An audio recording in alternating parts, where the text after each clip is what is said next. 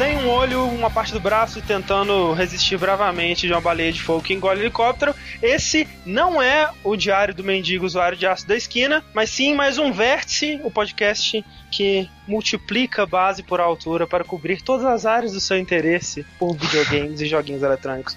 Mais uma vez estou aqui com o Sr. Slash Rick. Eu achei que essa introdução nunca ia acabar, velho. Mas beleza, estou... prazer estar aqui, André. Obrigado por chamar E também o senhor Eduardo Fonseca, ou Sushi. Seja muito bem-vindo novamente. Olá a todos. Tô ansioso para ver como que vai ser a abertura do Vértice 100. Estamos chegando lá, a gente como, chega vai lá. como que vai manter o nível do, da introdução. Vai ser uma abertura de 30 minutos. O Sushi está aqui conosco pela segunda vez, né? É, Para todos os nossos ouvintes, mas mal sabem eles que é a terceira gravação que o Sushi faz com a gente. É. Pois é. Sendo que a segunda foi perdida. Era pra ser um dash essa semana, né? Quanto tempo foi de gravação que a gente perdeu mesmo, cara? Foi só duas horas e meia. Ah, de boa. Só. Mais uma vez começando um vértice aqui. O vértice, para você que está nos escutando pela primeira vez, é um podcast de notícias, de novidades, de discussões sobre os jogos recentes, os jogos que a gente tem jogado. E também um podcast que responde as suas perguntas. Então a gente conta com a participação de vocês ouvintes, mandando, sejam elas dúvidas que você tem, eh, sejam elas sugestões de tópicos para serem discutidos aqui. Você pode mandar por onde, Rick? A gente pode mandar perguntas pelo Formspring, que é um site, né, onde você manda suas perguntas anonimamente ou com o seu nome. Se não me engano é formspring.com.br jogabilidade. Acho que é ponto .me, né? formspring.me barra... É me, né? É. For- Formspring me, é verdade. Ponto .me barra jogabilidade. Você pode mandar pelo Twitter, você pode mandar pelo e-mail, você pode mandar por correio, você pode mandar por fax ou Pode telegrafo. mandar com o poder do seu coração também, se você quiser, na verdade. Sim, sim, com certeza. Mas com certeza a mais prática é Twitter, e-mail ou Formspring. É, Formspring é interessante porque é o primeiro que a gente sempre olha, né? Então, Exatamente. Antes da gente falar sobre os acontecimentos dessa última semana, das notícias, vamos começar pelo que a gente tem jogado. Falando em drogas, eu tenho jogado Saints Row, cara. The Olha aí. Olha isso. Que, é, caralho, eu, eu que- sempre quis jogar, né, desde que eu comecei a ouvir é, os reviews, digamos assim, e eu nunca tive oportunidade, né, Foi cara. um jogo muito surpreendente ano passado, né? É, pois é. E, e eu- apesar de eu saber disso, é a primeira vez que eu estou jogando de facto. E né? por que só agora? Como que você adquiriu esse jogo, Rick? Eu adquiri ele através da pirata. Mentira. foi, foi através do Humble Bundle da THQ, cara. Que é a nossa, a nossa querida empresa está quase falindo. Os motivos são vários, cada um tem a sua versão, mas eu prefiro imaginar que estamos falindo. Vamos tentar arrecadar o mínimo de dinheiro possível aí pra, sei lá, pagar a conta de luz, pagar o Exato. cara que trouxe a pizza, sei lá, qualquer coisa. E eles liberaram vários jogos, inclusive um, é, o Saints Row, é por aquele, aquele esqueminha do Humble Bundle que todo mundo conhece, né, cara? Pague o que você quiser, dê o dinheiro que você pagou para quem você quiser, seja ele pros desenvolvedores, pessoal do Humble Bundle, ou até mesmo para a caridade. E falando do Robão Bando que estão dando jogo, eles estão literalmente dando o Metro 2033 pelo Facebook. Olha. Ah, é? Se você curtir, a- acho que a página deles lá, você ganha o jogo. Olha só, cara. Toma aí.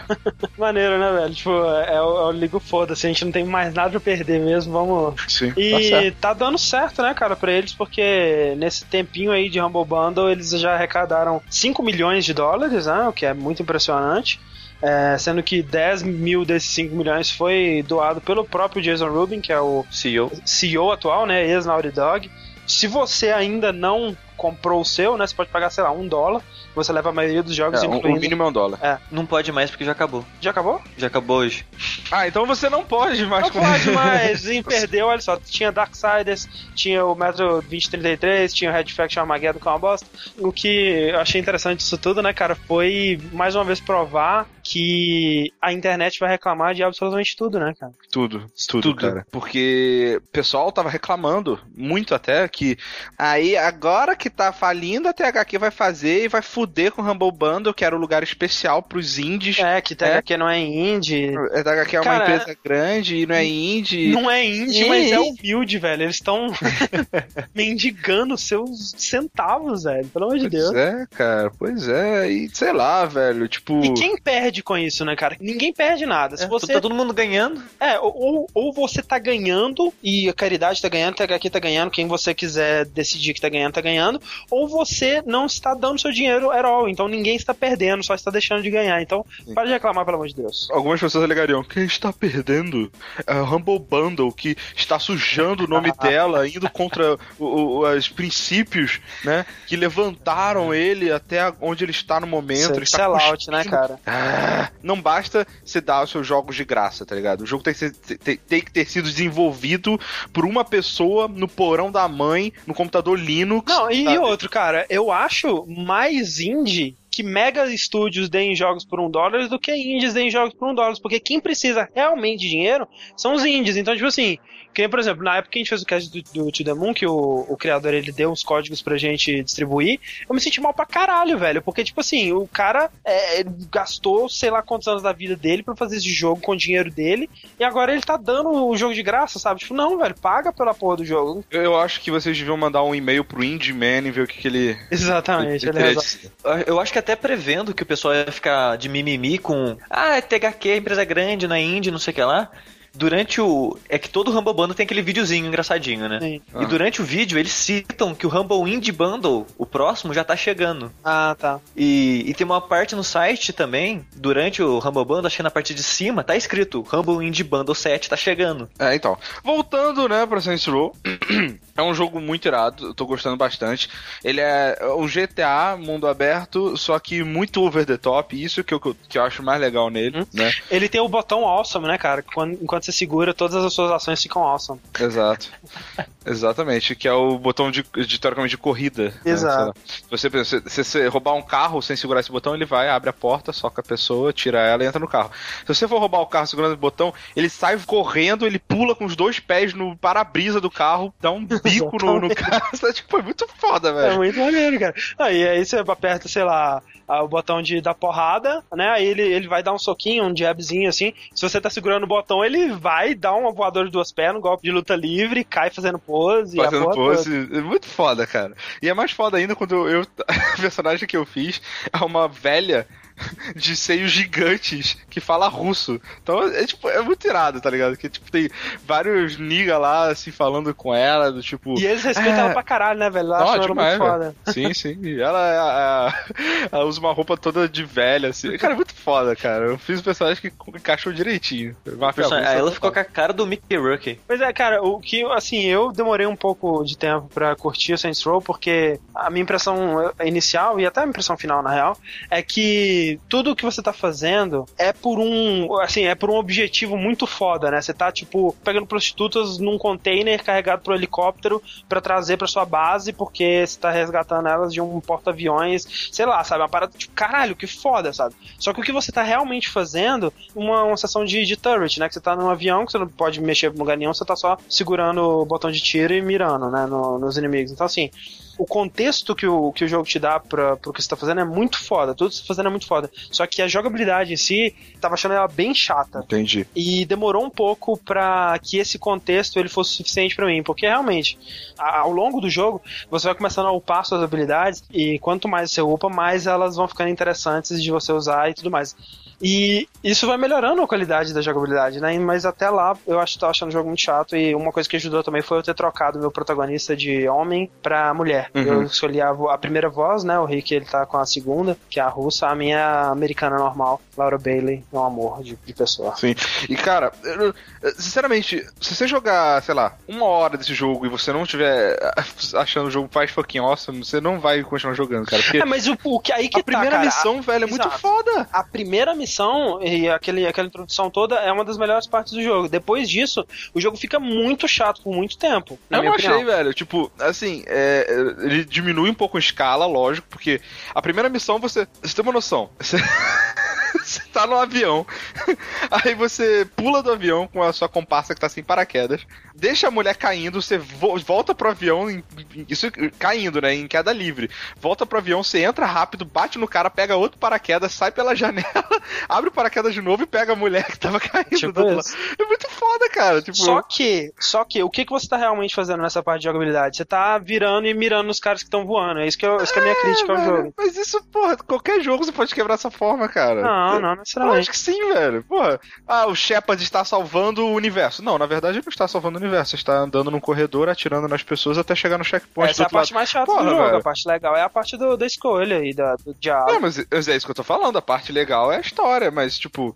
é, é o- é que tinha que ser feito, cara. O jogo tá ali pra isso, né? velho? Pra você passar e, e ler essa coisa É, interativamente, tem, que né? ter, é, tem que ter coisa pra fazer no jogo, senão. É, é, eu não sei, eu tô numa parte agora que eu peguei aquele cara que fala com. Sim, engraçadinho. com-. Como é que é o autotune? É engraçado, legal, Engraçadinho, é divertido. Gosto pra caramba. O, o Rick, o jogo então ele é, ele é divertido de verdade Sim. de jogar, porque pelo, pelos reviews parecia que a parte mais legal dele era essas coisas ridículas e absurdas dele, sabe? Sim, mas é, isso, essa é a Eu- parte mais eu legal acho. dele. É, eu acho. E isso. O- A mas- jogabilidade em si, não sei se é complicado, porque o jogo ele não tem a jogabilidade em si. Se eu estivesse jogando um jogo plano sem história, eu ia achar chato. Sim. Pois é, esse que é o lance. Eu acho que, tipo, o que me fez é, conectar tudo, assim, foram essas três coisas. Primeiro que o, o seu personagem vai- pode ser upado até o ponto em que a jogabilidade não é mais uma questão, você é imortal, você tem todas as munições do mundo e as armas Exato. e tudo mais. O fato de que eu comecei a curtir muito o meu protagonista quando eu transformei, eu fiz a cirurgia de mudança de sexo nele, transformei ele em uma mulher. Eu achei muito maneiro, tipo, a atuação e o jeito que eles trataram. E, isso é comentado no jogo, de alguma Não, forma? Não, né? E o fato de que quando isso aconteceu pra mim, eu consegui me importar com a história e os personagens e a jogabilidade realmente passou a ser tá em segundo plano. Mas a jogabilidade eu não acho ela interessante não. Acho ela bem assim simples, né? Não tem nada de É, demais. mas não tem. Ela é, ela é normal, sabe? Mas, tipo, eu não achei ela negativa, achei normal, achei básica. O que é comum em muito sandbox, né?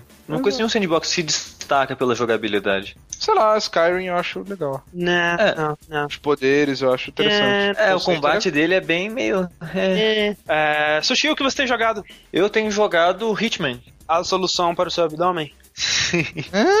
Absolution. Absolution. Abs- Ah, ah, ok.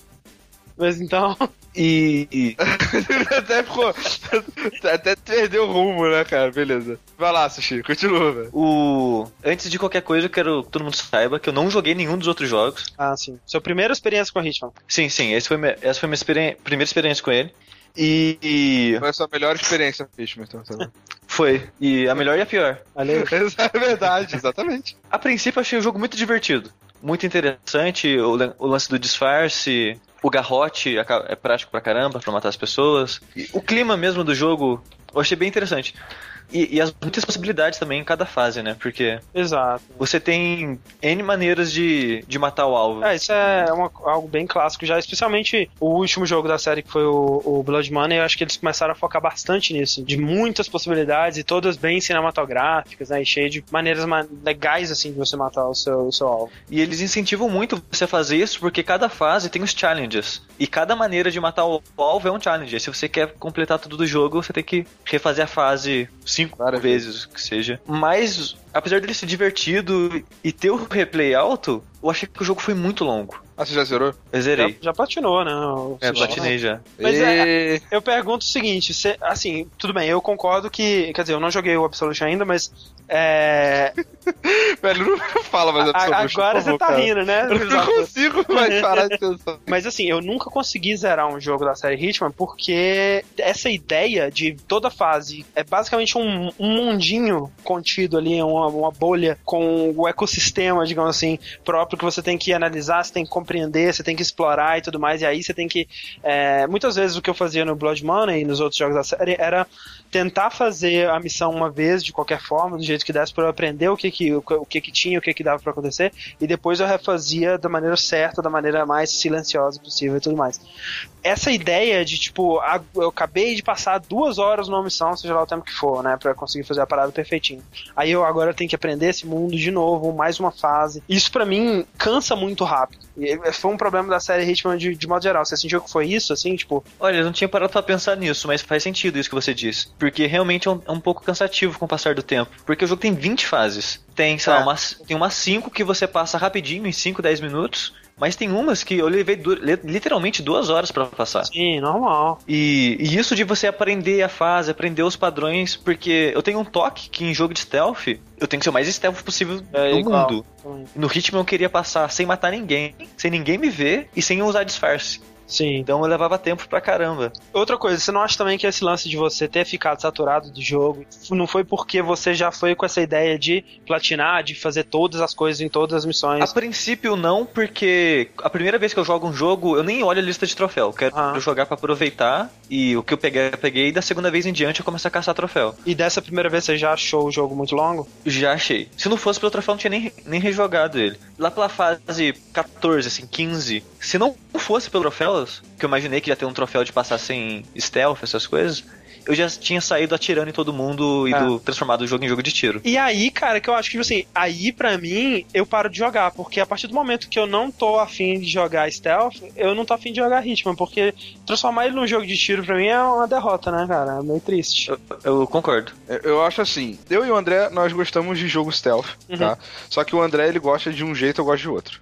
Eu acho que Hitman é o ultimate game stealth pro André, porque Sim. é o jogo onde você não ser visto por ninguém, é, é o- é o- ele recompensa você o máximo possível, sabe? Ele, É o, mais, é o mais legal, é o mais foda. Exato. Sabe? Eu não sei como é que é no, no Absolution, mas no Blood Money, o fato de que você, você podia trocar de roupas durante a fase, mas a maneira ultimate de você passar ela seria você fazer trocar fazer as trocas de roupas que, que der, matar quem tiver que matar, depois você voltar, pegar o seu terno e sair com ele. Cara, isso é muito foda, velho. É, eu, eu concordo que isso é foda. Eu assistir alguém fazendo isso é animal, sabe? Eu adoraria, mas eu nunca teria paciência pra fazer Sim. isso. Pra mim, um jogo que eu aprendi a, a- gostar, que é, é bem diferente, mas funciona muito bem. Por exemplo, é o Hotline. é, Hotline Miami, isso mesmo. É, sei lá, eu queria muito passar só dando melee, sabe? Sem ninguém me Uhum. ver, pra poder pegar todo mundo de costas. Mas se algum momento falhou, velho, foda-se, eu mato primeiro, pega o shotgun, sai matando todo mundo e completa a fase do mesmo jeito. E eu acho que é muito do design do jogo que, tipo, ele Sim. não ele não incentiva que você tente fazer perfeito, senão vai ser muito frustrante. Exatamente. Hum, E o Hitman, pelo contrário, o cara te viu, toma, perde 1.600 pontos na cara.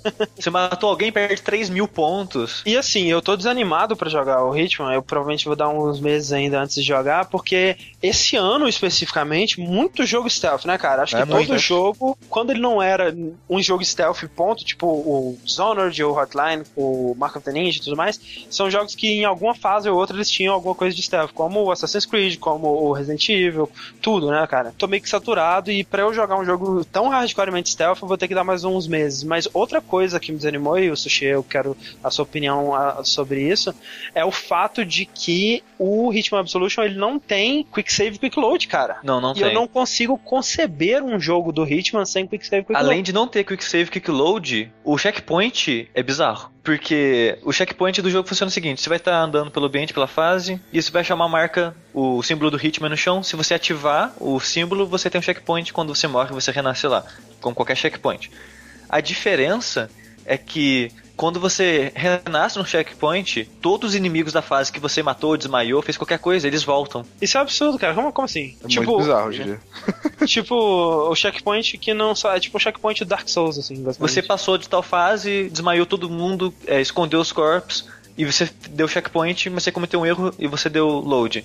Aí você tem que voltar naquela hora que você desmaiou todo mundo. Se fudeu. Se E tá fudeu. todo mundo lá de novo. triste. Eu não consigo conceber. Tipo, pra mim, e uma das coisas interessantíssimas até que eles faziam na, em alguns níveis de dificuldade do, do Blood Money até do 2, eu acho, era limitar o número de saves. Era muito interessante, porque é, você tinha 5 ou 7 saves por missão e você não podia simplesmente, ah, matei, matei esse cara, vou salvar. Não, você tinha que administrar esses saves. Né? Muitas vezes você não sabia até quando que ia a missão, então você ficava aquela tensão, será que eu salvo agora e, e fico livre, mas talvez lá pra frente eu vou ter que me esforçar mais, ou será que eu tento seguir em frente, talvez cometer um erro, né? Era, era, um, era uma mecânica em si o sistema de save load. É, não dá pra saber se, se esse checkpoint foi um limite técnico da engine ou se foi Cara, é, decisão deles mesmo. Eu sei. Mas assim, se eu jogasse Hitman, seria mais ou menos como essa imagem aí, velho. Sensacional. Você- Por isso que eu não jogo Hitman, entendeu? Olha o score, olha o score do cara lá no canto, sabe? Tipo, Menos 32 mil.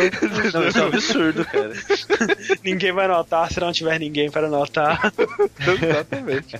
E além do Hitman, eu joguei também o Don't Starve, Jogo da Clay, né? jogo da Clay. É da Fez Clay? o- É. Sim. Sério? Clay, pra quem não sabe, criadores de Shank e Sim. Mark of the Ninja. Arca of the Ninja. Eles estão que estão, hein, cara. Eles É? estão foda, cara. O Shades Isso- 2 foi esse ano não, né? Foi ano passado? Foi esse ano. Foi esse Foi ano, esse início desse ano, né? Sim. Só- Pô, eles estão com um time grande? São três times pequenos, né? Sendo que o maior tava no Mark of the Ninja. Acho que o galera do Shank 2, eles basicamente Pegaram. pegaram o que já tava pronto, né? Enquanto que o galera do Don't Starve, dá pra perceber que é um jogo bem experimental, Sim. né? E que ainda não está pronto, É. ele tá no beta. Isso, que- é isso que eu ia falar, o jogo não saiu ainda, na verdade. Aham. Ele vai sair em março, mas ele já tá em pré-venda no Steam e no site da Clay. Eles estão fazendo um, um lance muito legal pra pré-venda, porque o jogo tá com 20% de desconto, na Steam tá 20 reais, e além disso, você recebe duas cópias. Olha só, ele, Ah. ele é multiplayer? Como é que é? Não, não, por enquanto ele é single player. Ah, tá. Ele, ele- ele tá mudando muito com, com o tempo por ser beta, e tá acontecendo o seguinte: eles lançaram um jogo faz. Esse beta faz quase um mês, um pouco mais de um mês. E a cada duas semanas, em média, eles já colocam mais coisa no jogo. Entendi. Aí o o único modo de jogo que tem por enquanto é um tipo. Quanto tempo você consegue sobreviver? É que a ideia do jogo é essa, como diz o nome, você não, não morra de fome. Você tá na floresta sozinho, tipo numa ilha abandonada do Lost. Uhum. E você tem que colher material, fazer fogueira, pra fazer roupa, pra para sobreviver. Você faz ferramenta, faz machado, faz lança, faz, depois faz armadura. Ele parece meio que um Minecraft com um roguelike, assim. Pode se dizer que sim. O que eu não joguei Minecraft, eu não sei dizer até que ponto os dois se relacionam. Na época do Warcraft 3, existia um mod, além do, do Dota, que eu jogava bastante, chamado Ice Troll Tribes, tá? Hum. Que o conceito é exatamente esse. Tipo, igual a esse. Você controla um personagemzinho, ele tem um inventáriozinho dele, né? Você vai pegando é, é, coisas é, no- no- jogadas no mundo, sabe? E você vai, você constrói outras coisas com ela pra você, por exemplo, ah, pega um pedaço de pau, uma, uma pedrinha e faz um machado. Aí corta o machado, pega a log, aí faz uma fogueira, nananã.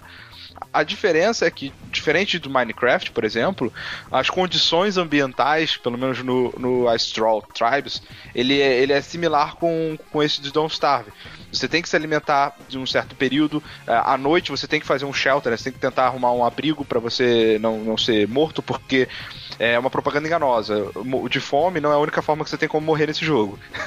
se à noite você não tiver uma fogueira, uma parada assim, um monstro vem e te creu, sabe? Mas, é, assim, até agora eu não vi diferença nenhuma com Minecraft. É, cara, mas olha só, Minecraft, você se sair correndo à noite, você pode lutar contra o monstro, você pode não sei o quê. Sim. Não, aí não, você não tem como lutar o monstro. Se você não tiver uma, uma fonte luminosa, você vai morrer. Tá, mas, assim, no Minecraft e você... você... tem fome. Você não, Minecraft você não tem fome. Tem, sim, ó. Fome não é só pra você recuperar. Se você não, se você ficar parado sem tomar dano de nada, você tem que comer. Tem, tem que comer. O, seu coração, o seu coração vai reduzindo automaticamente, sozinho? Não, você tem uma barra de, de comida, que é a barra do- dos franguinhos, e você tem uma barra de coração, né? E aí eu imagino que sua barra de. Sempre, sempre foi assim. Eu não sei, eu não acompanhei Minecraft desde o início. Eu sei que quando eu joguei, mais recentemente, já era assim. Ah, Hum. tá. Agora, e outra coisa também, tipo assim, é, você pode sair à noite e lutar, mas se para você sair à noite e lutar, você tem que estar bem equipado, às vezes com armadura, já com armas mais fortes que você forjou e tudo mais, não é de graça, né? Sim, sim. Mas nesse caso, no Don't Starve, não. À noite, é, você não consegue nem enxergar. À noite, é, fica pitch black, você não vê nada, nada, nada. Nada, nada. E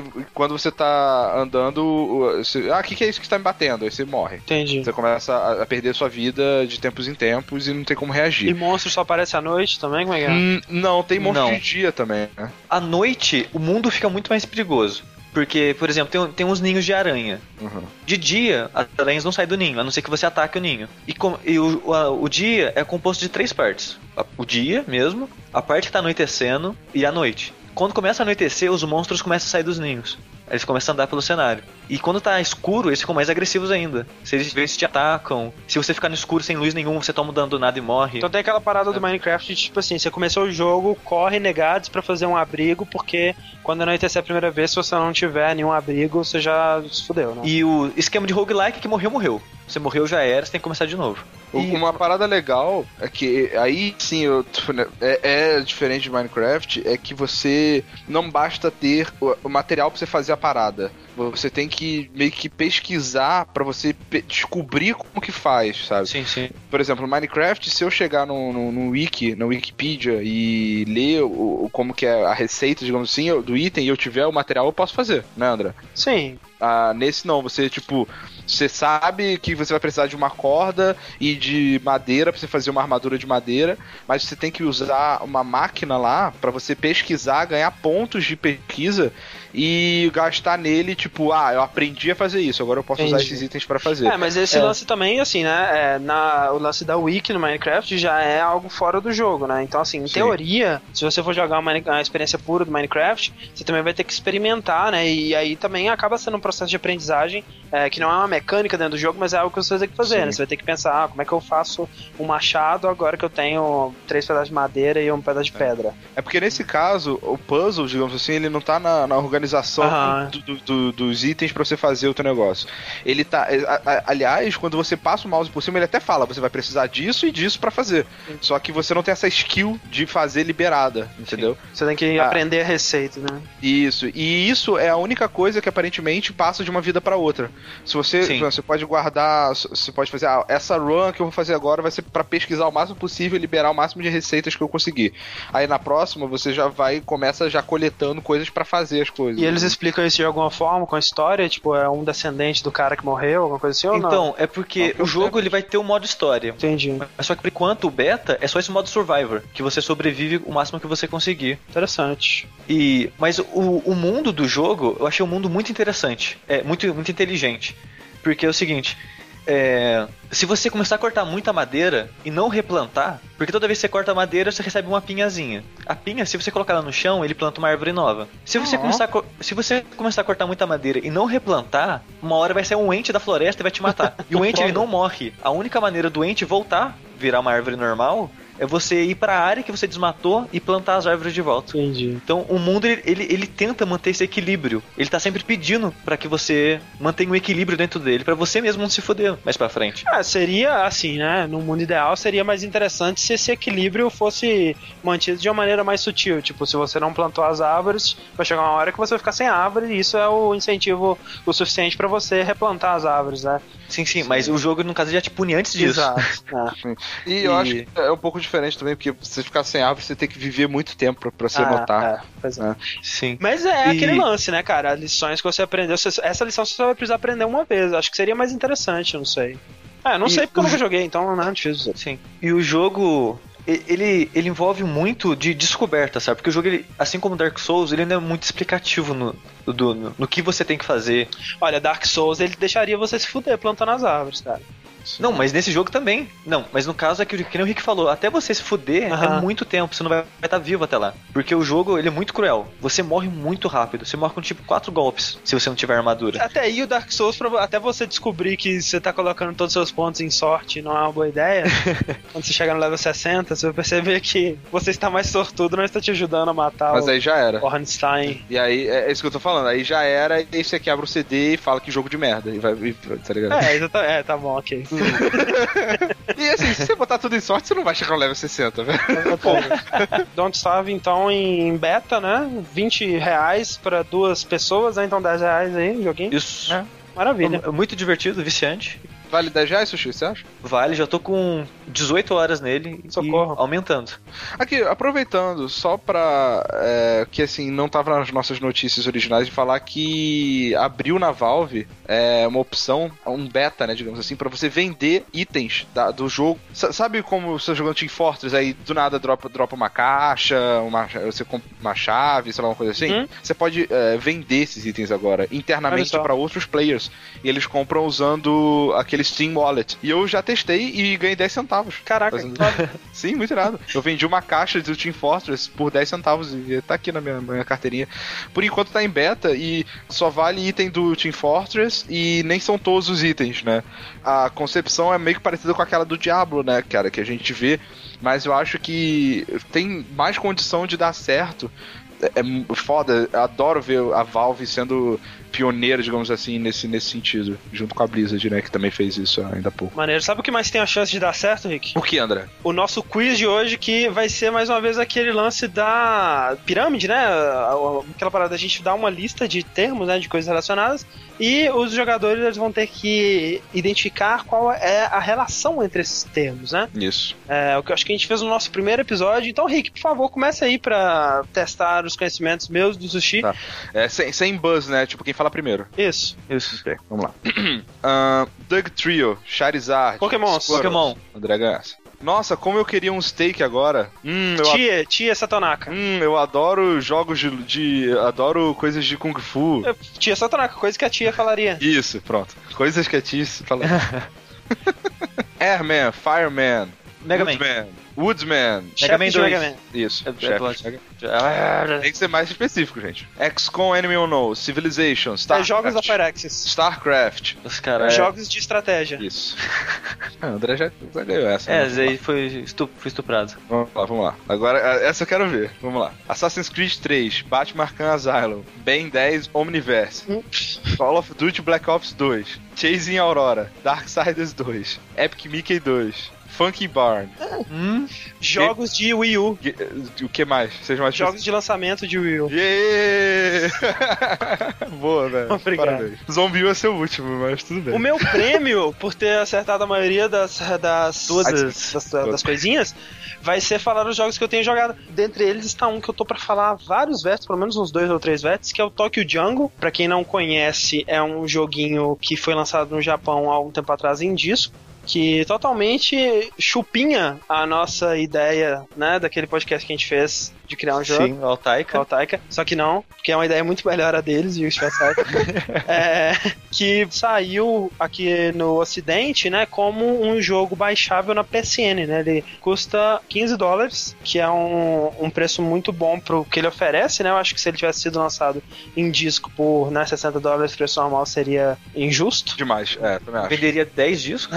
E acho que eles É, foram muito seja. inteligentes em lançar ele como um jogo realmente menor, porque ele é um jogo simples, né? Ele tem um conceito muito simples que é aconteceu o apocalipse, né? Daqui a uns dias aí, tamo aí. Toma aí, é nóis. É nóis. Com esse apocalipse, apenas os animais sobreviveram, né? Os homens, eles foram exterminados, ou é o que você pensa, pelo menos. E aí você tem que escolher entre dezenas de tipos de animais diferentes pra sobreviver, né? E, e mais uma vez, como é moda atualmente, virou um jogo bem inspirado por roguelikes, no sentido de você também tem que se comer e sobreviver, né? E morrer uma vez, você morreu, né? Sem começar de novo, realmente. Ele tem algumas mecânicas muito interessantes, né, cara? De alimentação, né? Você tem que caçar e se alimentar de outros animais quando você tá com um animal carnívoro. E você tem que fugir, se, se defender e se alimentar de plantas quando você é herbívoro. Cada animal ele vive aproximadamente 15 anos, então dentro desses 15 anos você tem que tentar completar o máximo de objetivos possíveis do jogo, né? Explorar o cenário, se alimentar, derrotar outros animais e se reproduzir e jogar com aquela próxima geração e é assim que você se permanece vivo durante é, o jogo. É muito legal, muito divertido. Vocês jogaram Tokyo Jungle? Joguei muito Tokyo Jungle. Joguei, sim. Você chegou a liberar o quê? O último que eu liberei foi o Leopardo, se eu não me engano. Tem muito animal bizarro, né, cara? Tem desde Cara, tem- cachorrinho até pintinho, até crocodilo, até dinossauro. Sim, né? eu tenho que voltar a jogar pra liberar elefante, urso. É. Preciso ver como é que é jogar com isso. Cara, tem uma coisa nesse jogo. Assim, o jogo é muito legal. Ele é um pouco repetitivo, né? Eu acho. É, ele tem uma premissa muito simples, né? Chega uma, uma certa hora que você já viu tudo que ele tem a oferecer. Né? O que vai prender sua atenção são São os realmente animais intera- diferentes. Exato. é. Exato, né? E uma coisa que eu não entendo é que assim, eu conheci esse jogo pelo Giant Bomb, como sempre, e eles jogaram bastante eles, até a TNT e tal. E cara, sério, como eles não conseguiram abrir um animal É no inacreditável vídeo? mesmo. É eles são muito ruins. inacreditável, cara. Deu a entender, assim, deu aquela impressão que, tipo assim, caraca, esse jogo é muito difícil, velho. E a primeira vez que eu joguei, eu cheguei, tipo, 27 anos, sabe? Sim, velho. Sim. Caralho, eu fiquei, assim, abismado, sabe? Eu, eu- eu comecei a questionar se- seriamente as opiniões dele de videogame, porque.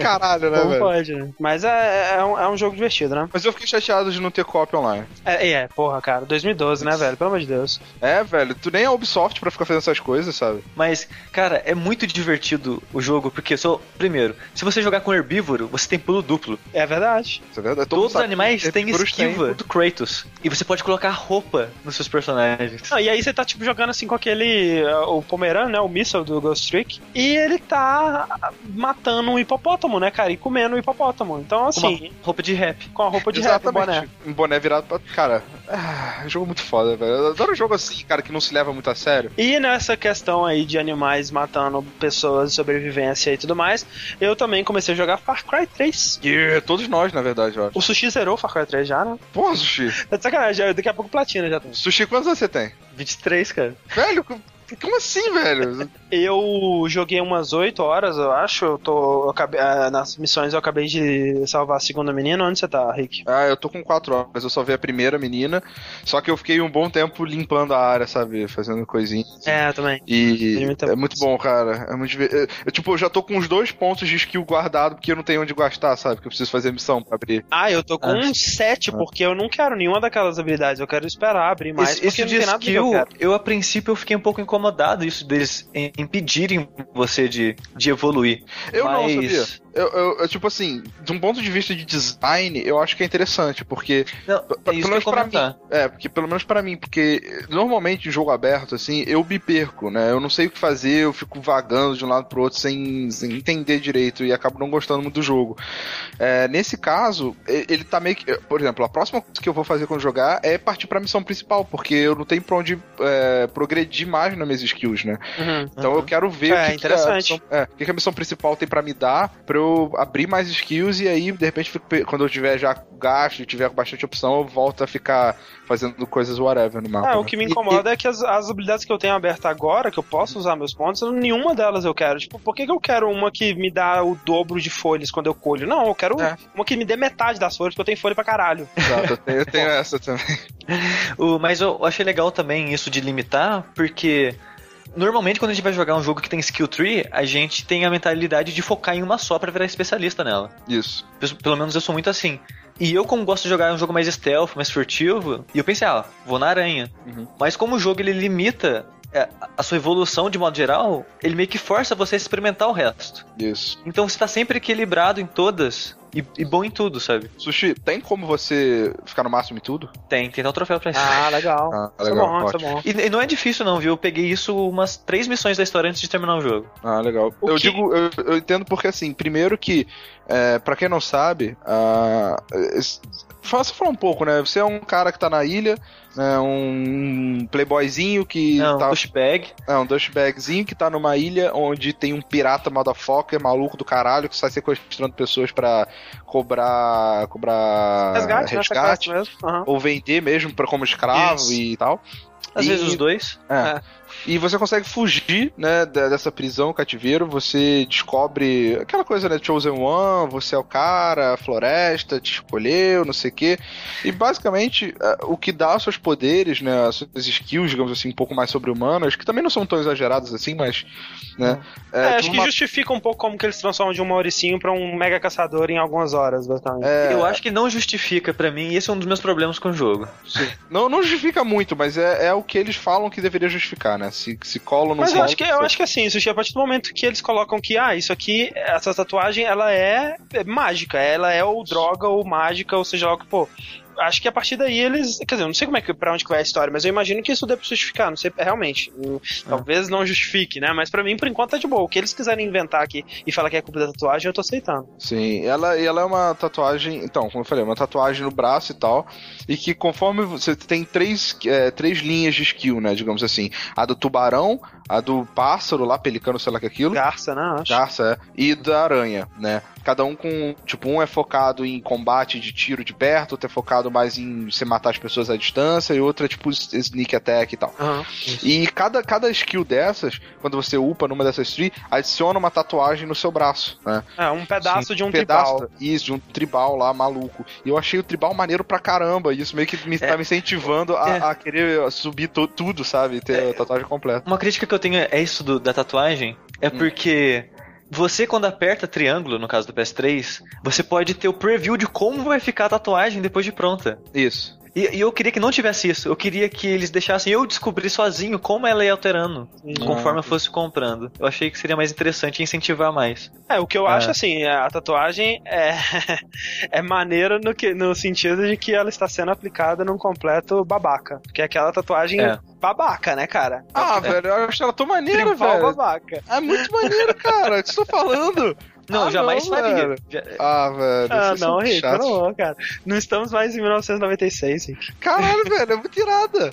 Em 96 eu não tinha idade pra fazer tatuagem, tá? tá com- compensando. O jogo, ele, o que me impressionou, o que mais me impressionou no jogo, primeiro, mesmo no PS3, que jogo bonito, cara. Como é bonito aquele jogo.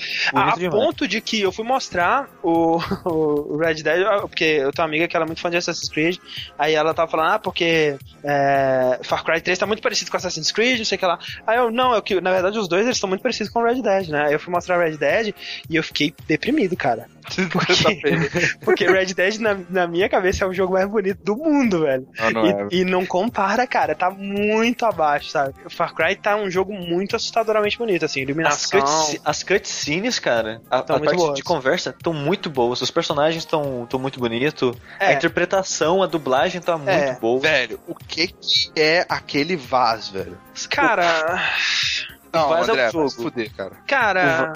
Não, não vem É, com cara. olha só, deixa eu falar uma É parada. Olha só, velho. deixa eu falar o que eu gosto no Far Cry 3 até o momento. Eu gosto muito do jeito que, assim, primeiro, o gráfico, o lugar é muito bonito, eu quero explorar, eu quero abraçar esse lugar, eu quero comer a terra dele e morar lá, sabe? Com piratas assim. Imagina o André, ele chega, ele quer deitar na ilha, começar a rolar de um lado pro outro, tá É o que eu ligado? mais gosto, é o que eu mais gosto de um jogo Abraçar o muito tigre. aberto, é um lugar que eu quero ficar lá. E o, e o mundo do jogo é muito vivo, né, cara? Muito vivo, animais, né? E, e- É porque- e- É, se você for na praia, você vai ver o caranguejo andando. Aí se, se for no, mais pro, pra onde tem mato, você vai ver um lagartinho Ah, andando. não, e você tá mergulhando, você vê cardumes daqueles peixinhos Sim, passando, sim. né? Cara, é Muitos pássaros. Pra você matá-lo, velho. É Exato, né? Coisas de tipo, ah, você tá invadindo, você tá meia hora planejando invadir um lugar, e aí quando você vai começar a invadir, chega um tigre e mata todo mundo. Então, ok. Ou, ou ele te ataca e você É. morre. E aí, assim, tem aquele lance do, do Far Cry 2 também, do fogo se espalha, né? Então você derruba uma paradinha, quando você olha pra trás, tá pegando fogo no flashlight. Nossa, e o, assim. cara, o fogo desse jogo. Cara, que raiva que eu tenho do fogo desse jogo. Por quê, cara? Porque tem o troféu, mais uma vez, de matar 50 pessoas com lança-chamas. Sim. Aí eu falei, vou experimentar um lança-chamas pra ver qual é a do lança-chamas. É uma arma muito divertida de se você usar nas pessoas e até de ver o efeito no mundo, porque o fogo alastra e queima tudo mesmo. Casa, mato, árvore, tudo. Eu Apesar tava, eu do... tava caçando búfalo, como você chama, muito legal. Eu Apesar tava, do... eu tava caçando veado com granada. muito bom, cara. Apesar do que. Você vê eles no grupinho, assim, hum, É. ali mesmo. tá! mais pra frente no jogo, você pode caçar cachorro com é, RPG. Excelente. E o foda é que o jogo, apesar dele ser bonito e ele se alastrar pra tudo, o fogo não altera o ambiente em nada. Sim, só deixa queimar, só deixa aquela textura, né, de queimar. Sim, sim. Mas o, que, o meu problema com fogo, de verdade, é que você queima com uma facilidade incrível. É, você encostou, você tá pegando fogo. Cê- pra sabe aquela- aquelas latas de, de mendigo, que é uma lata de petróleo com fogo dentro? Se você passar do lado daquilo, o seu personagem pega fogo. Você tá tirando com lança-chamas, você começa a pegar fogo. E assim, o- todos, todas as mecânicas do jogo elas funcionam muito bem. O tiro é muito gostoso, o parado de stealth é muito, muito divertido, sabe? Cara. A sensação de quando você tá correndo e aí você aperta o botão pra ele deslizar e você entra no modo stealth é muito legal. O fio do jogo é bom. Aquele lance de você tá escondido e tem o botão pra você pegar o cara e dar, dar uma facada nele, é muito legal. Aliás, isso é muito, assim, a, a- uma coisa que me deixa muito feliz nesse jogo é que o prompt pra você dar stealth kill por trás dos caras, ele ativa de muito longe, sabe? Sim, Você muito tá bom. de longe, você aperta o botão, ele dá uma corrida e mata o cara. Isso. Nossa, isso é muito legal, É, velho. e já que falou, falou dos takedown, depois que você evolui, cara, você vira o assassino mais foda do É, mundo. eu quero fazer aquela parada que eles fizeram no E3, que é tipo, você pega um cara, daí você já mira em outro, joga a faca, Sim, sim, né? porque você vai aprendendo vários takedown diferentes. Você pega, você aprende um que você pega por debaixo, você depois você aprende um que pega por de cima, é de dois por cima, dois por baixo. Um que você faz fila indiana, tipo, você tem próximo, você vai pulando de um em um, Aham. sem parar. Aí você aprende depois o da faca, que você, se o cara estiver meio longe, você tira a faca do que matou e joga no próximo. Mais pra frente você aprende o da granada, que você mata o cara, puxa o pino e joga, chuta o cara. E o que você rouba a arma e atira em quem estiver próximo. E como tem muita variedade, você tipo pode esperar todo mundo chegar numa posição ideal, aí você mata dois caindo em cima, o segundo que você matar desse de caindo em cima, você já pode fazer a fila indiana, e do final da fila indiana você pode puxar a arma e matar todo mundo que tava próximo. Eles fizeram esse esquema do takedown de uma maneira que fica muito gostoso de fazer, cara. É muito Ah, foda. muito, muito divertido. E assim, eu acho que toda a filosofia do jogo é pra fazer o jogador se divertir. O que o que é que Sim. você estiver fazendo, a gente vai fazer a parada mais simples, mais assim, é- vai ser muito difícil você se fuder, fazer algo errado, né? Quando a, você pula na, com, a, com a asa delta, sabe? Você, tipo assim, eles não estão nem aí se você vai, vai cair, você, você vai se machucar um pouco, mas tipo, você não vai morrer, sabe? É um jogo que toda a filosofia dele é para não quebrar a ação, para ele deixar o jogador fazer o que ele quiser, fazer aquela parada maluquíssima, tipo um Just Cause, assim, sabe? Criar o caos o máximo possível e se divertir, né, cara? Tudo no jogo ele vai, ele vai tentando te levar de uma ação divertida para outra, para outra, para outra, para outra, sem parar, né? Sim. Isso que é uma parada que eu achei e, muito isso, foda. isso de, do jogo incentivar você a ficar perdido, assim, de, de louco no combate e fazer um milhão de coisas, tem uma relação com, com o contexto, com a história da, do jogo, que isso vai fazer sentido. Entendi. É, que eu espero que faça, porque assim, a história do jogo, no momento, para mim, ela é a única coisa que me tira do jogo, sabe? Ela não condiz com o resto do jogo. Tipo, é uma história, no momento, pelo menos, extremamente dark, extremamente filme de terror de turista sendo sequestrado, torturado. E não condiz, sabe? Tipo assim, você coloquei um C4 na asa delta, pulei, joguei a asa delta, explodi, aí eu entro na caverna e aí tem um vídeo do Vaz torturando a menina e, e não condiz com o resto do jogo, sabe? A última missão que eu fiz da história é uma que você salva a segunda menina, né? Você salva ela de, uma, de um lugar que tá pegando fogo. Ridícula essa parte. Uma cena extremamente. E, e, o Vaz, né? Vamos falar do Vaz. A, o cara que faz ele é um cara muito bom. O Mike Comando. É, é muito maneiro que eles colocaram a cara dele no jogo, então você vê vídeos com ele, é muito assustador. Sim, sim. É bem parecido. É, muito é parecido. assustador, cara. Eu, eu, acho que o cara vai tacar os repórteres a qualquer momento. A animação que eles fizeram pra animação facial, né, e, e tudo mais nas cutscenes. Gesticulações, eu achei Gesticulação muito boa. é muito Sim, legal. a maneira natural que o personagem fica, ele, ele age como se fosse uma pessoa normal mesmo. O jeito de, dele é, olhar, mover a mão, essas É, coisas. O Vaz, ele é um personagem que você vê que eles colocaram um cuidado maior nele, porque todos os outros personagens do jogo, não sei se propositalmente ou não, pelo menos até o momento, não são nem metade de tão interessantes como Não. o Vaz é. Não, mas todo mundo não. tem um- uma coisinha interessante nele. Ele não, ele não é um Vaz, mas eu acho que sempre tem um detalhezinho que tenta fazer ele diferente do resto. É, eu não sei, eu- os únicos que eu falei até agora que tem um pouco mais de personalidade é o Dennis e o médico lá maluco. É, o médico eu achei legal o lance da filha Então, dele, que dá uma. E foram as pessoas que você interagiu em cutscene. É, o Dennis eu não achei legal, achei um cara bem Não, O genérico. que, que aquele hipster do Brooklyn tá fazendo lá? Exatamente, né? É.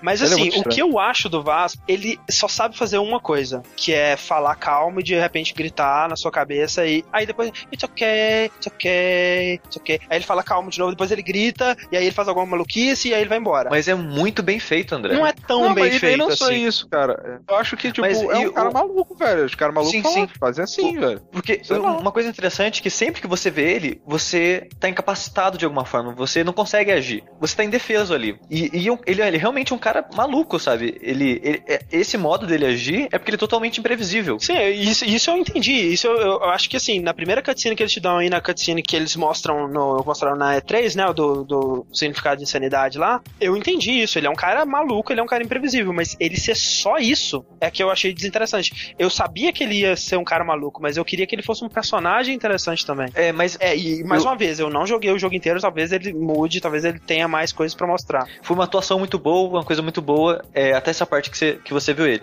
Eu achei que ele ficou um personagem mais interessante nas próximas aparições dele. É, eu espero que sim, eu espero que. Eu acho que no caso do André é justamente a, a- a- aquela, aquela pegada, que tipo, se todo o jogo tivesse um tom mais dark, eu acho que talvez o Vaz ele estaria muito mais bem encaixado no mundo. O- Então, mas uma coisa que, que eu ia falar, isso do jogo ser dark nas cutscenes Uhum. e ser o sol brilhando e você matando pessoas e rindo enquanto mata pessoas e gritando, caralho, que foda isso que eu fiz. Você tá com lança-chamas queimando pessoa e o, e o personagem tá falando isso, sabe? Tem um porquê do Entendi. jogo ser, Ah, ser então- tão então é bonito e eu vou esperar. divertido na parte cruel, assim, é, sabe? vamos aguardar então. Mas é porque, imagina, por exemplo, André, um- o Vaz, assim, sei lá, em Dead Space, tá ligado? Sendo um Exato. cara lá preso com você dentro da nave. E assim, né, eu também não sei se ele é o vilão principal, me deu a entender na primeira cutscene que ele é, responde a alguém também, não sei. Mas se ele for a única coisa até o fim do jogo e você só tiver isso a oferecer, pra mim já deu um saco já. Eu, eu tô esperando a cutscene do Insanity lá porque eu quero ver em que contexto que ela acontece. Mas tipo assim, já deu, cara. De você aparecer, gritar que nem um maluco, falar it's okay, it's okay. Ah, O, o último um terço do jogo, então você vai odiar, cara. ok. Vamos ver. It's okay, it's okay. eu, eu- eu vou adorar, velho, eu. Mas eu tô gostando muito, cara. Acho achando um jogo muito divertido e Sim. quero perder muitas horas nele. O- Uma coisa que tem me divertido também, acabou ficando sem comentar, é o- os outposts. Sim, que é diferente Pra mim do foi a parte mais foi a mai- parte mais divertida do jogo pra mim foi tomar eles. capturar. Sim, sim, porque você, você chega de longe, você pega o- a câmera, marca todos os inimigos lá é ver o padrão deles, bola uma estratégia e, e executar ela, sabe? Esse processo de você é, observar o lugar, estudar ele e atacar, eu achei muito divertido. Ou, né, ou você joga um asa delta com C4. É. Essa, essa é a solução pra tudo agora, é isso. É uma, uma boa solução, né? O que eu mais gosto de fazer é, é observar se tiver animal, que às vezes tem animal Sim, preso. preso. Eu atiro na, na jaula pra liberar o animal. Aí na confusão dele, se o animal não matar todos, eu vou dando takedown em cada um. Exato, muito bom. Durante a confusão, sabe? Ah, muito legal. E tem aquele lance do Red Dead, né? De missões de caça. E aí, quando você chega no final de uma caça, você tem uma caça de animal raro, né? É bizarro, né, cara, que esse jogo ele tem muitas, muitas coisas mesmo que o Assassin's Creed 3. Ele tem um sistema de, de, de criação de, de objetos, né? Ele tem caça, ele tem é, esse lance de você colher materiais, né? Pra criar coisas e tal. E os dois foram desenvolvidos pelo mesmo estúdio, né? Que é a Ubisoft Montreal. E é impressionante como que Far Cry faz isso muito melhor do que Assassin's Creed, né? Enquanto Assassin's Creed, o sistema todo dele de crafting e de, de comércio parece que nunca foi testado por um ser humano, o do Far Cry, ele é muito divertido, muito interessante, né? E o tempo todo você tá sendo incentivado a caçar e colher material para aumentar os seus bolsos, né? E sua, sua capacidade de carregar coisa e tudo mais. Mas eu, eu acho que o, o dinheiro do jogo não vale nada. Uhum. Ele só serve pra você comprar suas três, quatro primeiras armas. Depois você não vai usar dinheiro pra Não, mais e até praticamente porque nada. ele fala, ele, ele, ele mesmo, acho que isso é de propósito, porque depois de um certo tempo você começa a ganhar as, as armas de graça, né, depois que você começa a libertar as torres e tal. Sim. É, é aquele lance, é a filosofia do jogo de tipo, não vamos colocar nada no caminho da diversão do jogador, né? E, e no meu caso, a parte de fazer os materiais, de fazer é, bolsa pra munição, carteira nova, essas coisas, eu fiz todas antes de, de abrir a primeira metade, a metade da primeira ilha. Eu, tô- eu já tô com quase todos prontos também, eu não abri nem metade ainda. Então isso acaba muito rápido e acaba perdendo incentivo pra mim de, de Mas, caçar. ao mesmo tempo, foi uma decisão sua, né, cara? De, de se Não, focar sim. nisso. Querer fazer tudo, É. né, velho, de uma vez só. Os animais, eles geram momentos muito interessantes, do, aleatórios, assim, sabe? Ah, a dinâmica é muito legal. Ainda mais que o som dos animais é muito bom, sabe? Tipo, É, muito Os legal. dragão eu de Komodo, eu ouço aquele som de cobra. Nossa, é muito bizarro. Eu tô andando à noite, eu não sei o que tá acontecendo, eu. eu caralho, fudeu, velho.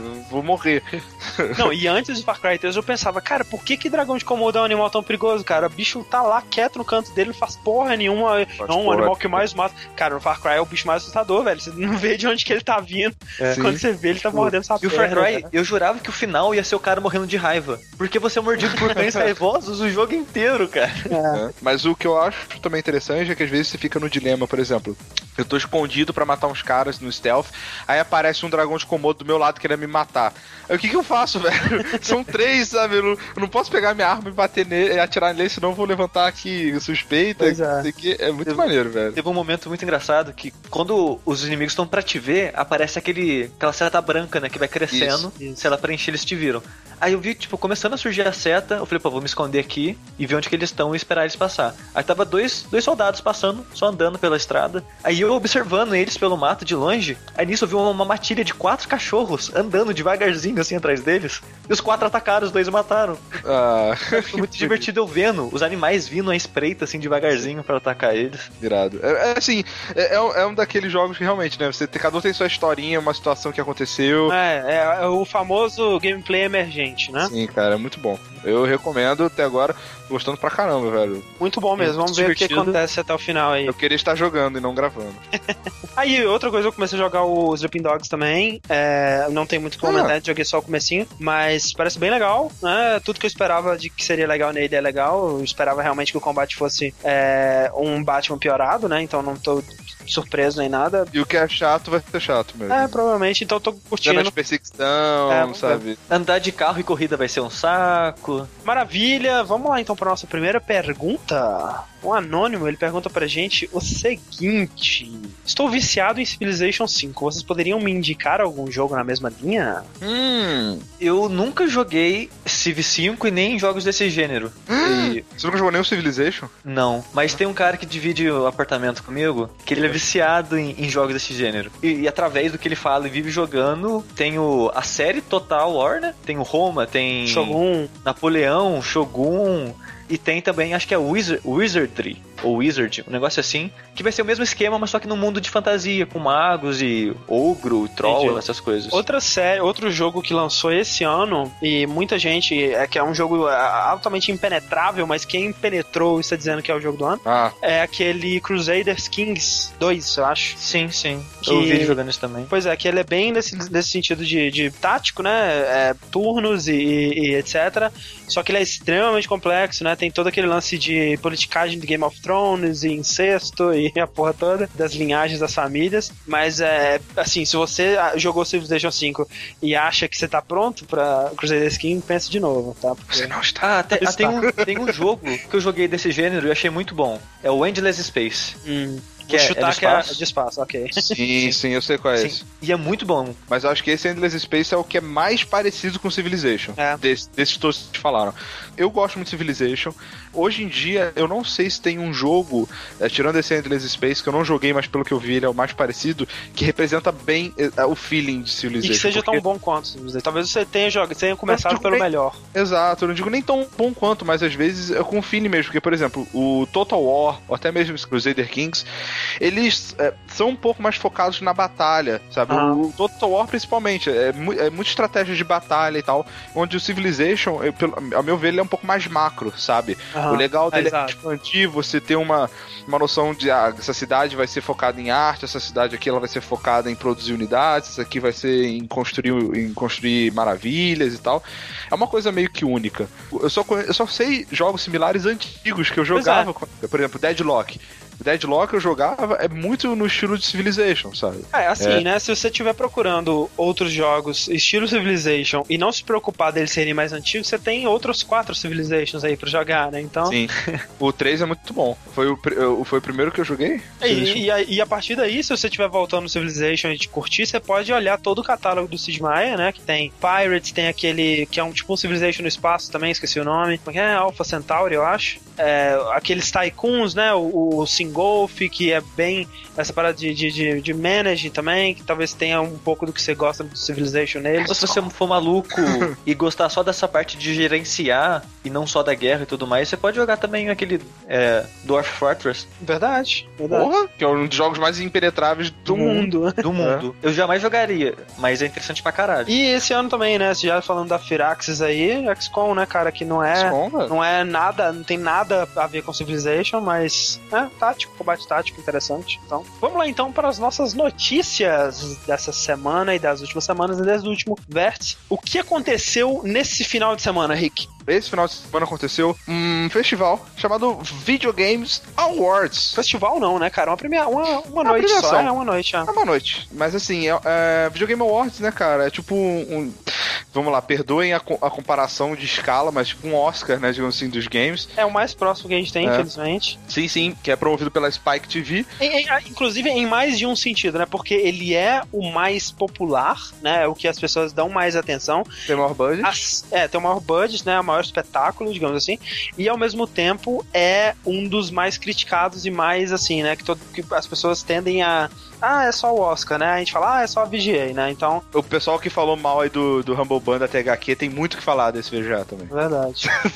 tem muito mimimi pra fazer. Mas, de uma forma geral, positivo o saldo desse ano, cara. Esse ano me impressionou, né? Ficou é, pouquíssimas piadas de vergonha alheia. Aham. Bem pouquíssimas, Eu, sabe? eu diria que todas as piadas de vergonha alheia ficaram encarregadas do pessoal que tava cuidando do pré-show e dos backstage lá das Isso. entrevistas, né? Também. Eu sim. acho que eles tiveram que compensar, né, cara? Porque ano passado e nos outros anos era aquela coisa que tenso de assistir, era muito ruim. E esse ano, na, na apresentação em si, não teve momentos assim, né? Talvez uma piadinha ou outra do Samuel Jackson que não caiu muito bem. É, mas é o fuck Samuel Jackson, né, cara? Querendo ou não, ele dá uma, dá uma aliviada. E né? mesmo assim, Rick, das últimas vezes que ele apresentou, foi triste, cara. É. Dessa vez, o cara que escreveu o roteiro dele sabia, né, como fazer pra encaixar as coisas bem, não sabia o que tava fazendo. Eu acho que o Neil Patrick podia, podia apresentar, velho. Eu gosto muito. É, ele mandou bem quando ele apresentou. O, o Neil Patrick já apresentou?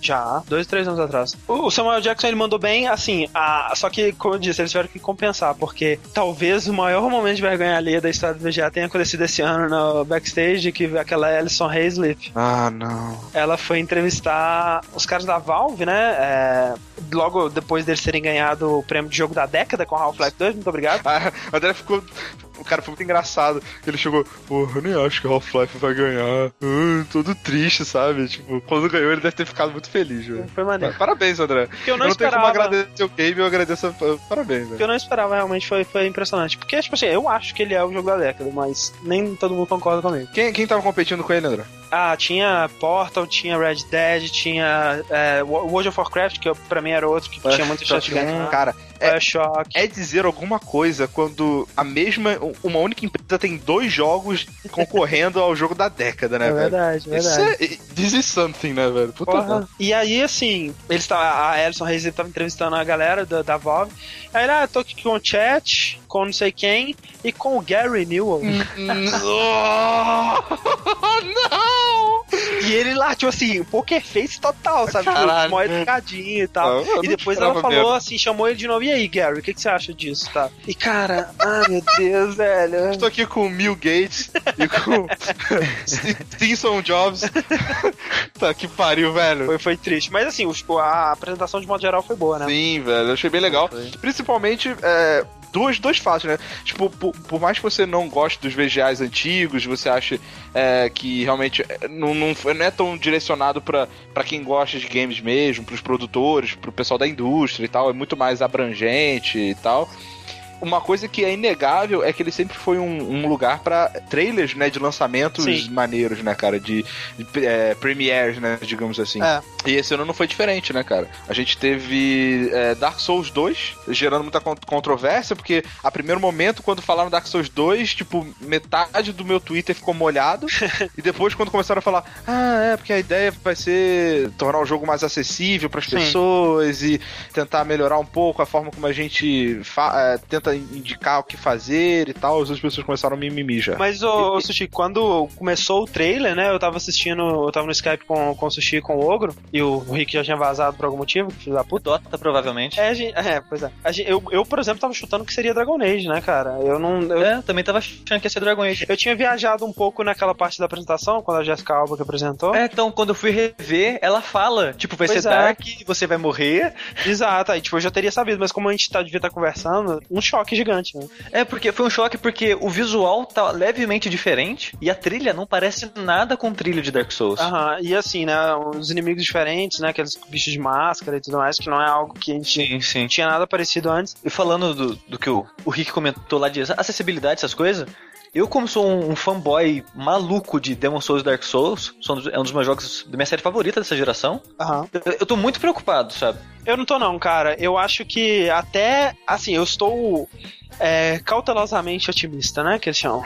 Mas, mas eu, eu não acho ruim eu estar preocupado, porque se o jogo for bom ou melhor que Dark Souls, vai ser foda pra caralho pra mim, sabe? Porque eu tava com expectativa lá embaixo. Mas você dizer que o jogo ele vai ser mais acessível não quer necessariamente dizer que o jogo ele vai ser ruim ou pior, né? Ou, ou for kids, for dummies, não sei o que lá. Eu acho que assim, se o cara que tá dirigindo agora, que não é o mesmo cara que dirigiu o, o Dark Souls e o Demon o Souls, cara que, tá que vai dirigir o Dark Souls 2, ele dirigiu três jogos na vida dele. alguns deles foi Monster Hunter, não foi? Foi, é, duas séries de jogos no caso, porque foi Outbreak 1 e 2 e Monster Hunter 1. Ok. Não respeito Outbreak, mas Monster Hunter eu acho que tem muito a ver com a proposta de Dark Souls, então eles têm muita coisa em comum. Acho que ele. Eu acho que é uma boa, tem como dar certo. E se ele entender qual que é a proposta do Dark Souls, porque Dark Souls, muita gente fala assim, ah, porque a graça é que é um jogo difícil. Não é. A graça Não. é, é é a estrutura do jogo, como que as coisas são colocadas, como que o desafio é feito, como que se dá a exploração do mundo, como que você se sente gratificado por você descobrir como as coisas funcionam,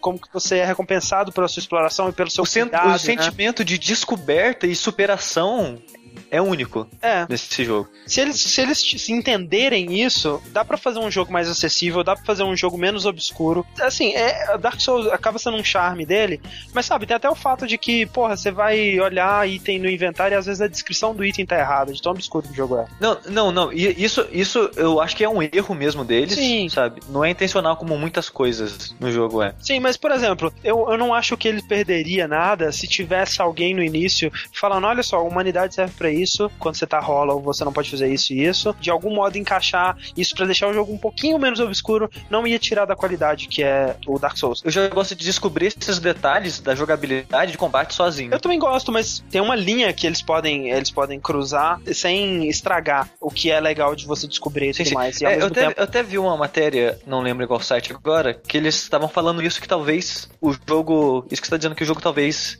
não piore, se ele for um pouco mais acessível. Que nem as É muito obscura a maneira que elas funcionam. E o cara também citou a história. A história eu já acho. Eu já não, já não acho que precisa ser jogada na cara, porque a história do jogo não é, oh meu Deus, que, que história mais Sim. foda do mundo.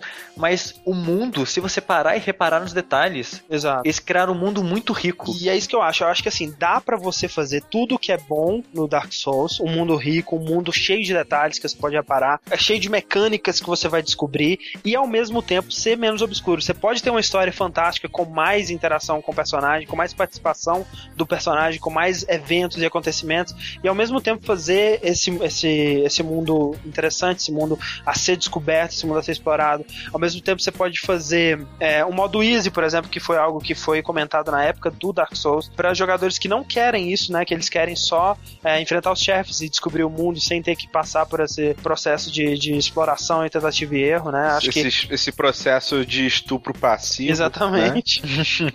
Cara, eu tava reparando, porque assim, eu não tenho muito o que fazer quando eu tô voltando pra casa, além de ouvir podcast tal. Então tá- hoje mesmo eu tava pensando nisso no metrô, que, olha só essa analogia. O André sabe, André você não gosta de sushi, né? Eu gosto muito do sushi, cara, ele é legal. Não gosto de mim. Não, de, de- da comida, do prato. Precisa dizer que eu não gosto de comer sushi. Eu não gosto, não. É. Porque- Tá. Puta que pariu. Então, muita gente gosta de comer sushi, sabe? Tipo, e pra quem gosta de comer sushi, você conhecer alguém que não gosta é meio que absurdo, sabe? É que eu sou bom demais, né? cara? É, então, tipo, o Dark Souls pra, e Demon Souls e tal, é, está pra mim como o sushi está pro André. entendeu? Entendi. Tipo, eu não gosto, mas é, acho engraçado como todo mundo que gosta acha absurdo às vezes não gostar, sabe? E eu, tá, cara, não consigo Eu, eu gostar não dessa acho merda. absurdo não gostar, não. Eu acho totalmente Eu aceitável. consigo compreender. E, tipo assim, assim como eu consigo compreender que tenham pessoas que não gostam de sushi. Que gostam. É, que gostam de sushi, exatamente. E ao mesmo tempo eu acho que, pra essas pessoas que não gostam de sushi, talvez se você colocasse um temperinho a mais, ou se você fritasse de leve ali o peixe, sabe? As pessoas comeriam sushi. Então, tornar o sushi um pouco mais acessível pra quem Mas não. aí, André, essa que é a parada. Você fritar o peixe, deixa de ser sushi. É verdade. Hum, olha aí, caraca, aí que tá. Mas. E Dark Souls pode Analogia, deixar de ser Dark porra, Souls. velho. Tá, então olha só, você não pode fritar o peixe, mas você pode colocar um temperinho. Pode. É, é por isso que, por exemplo, o nego come sushi com cream cheese, por exemplo. Exato. Lá fora não tem isso. Com manga, essas paradas aqui brasileiras e tal. Então é, é isso aí, cara. Então tudo que a gente pede pro cara que tá dirigindo Dark Souls é não frite Dark Souls 2. Exato.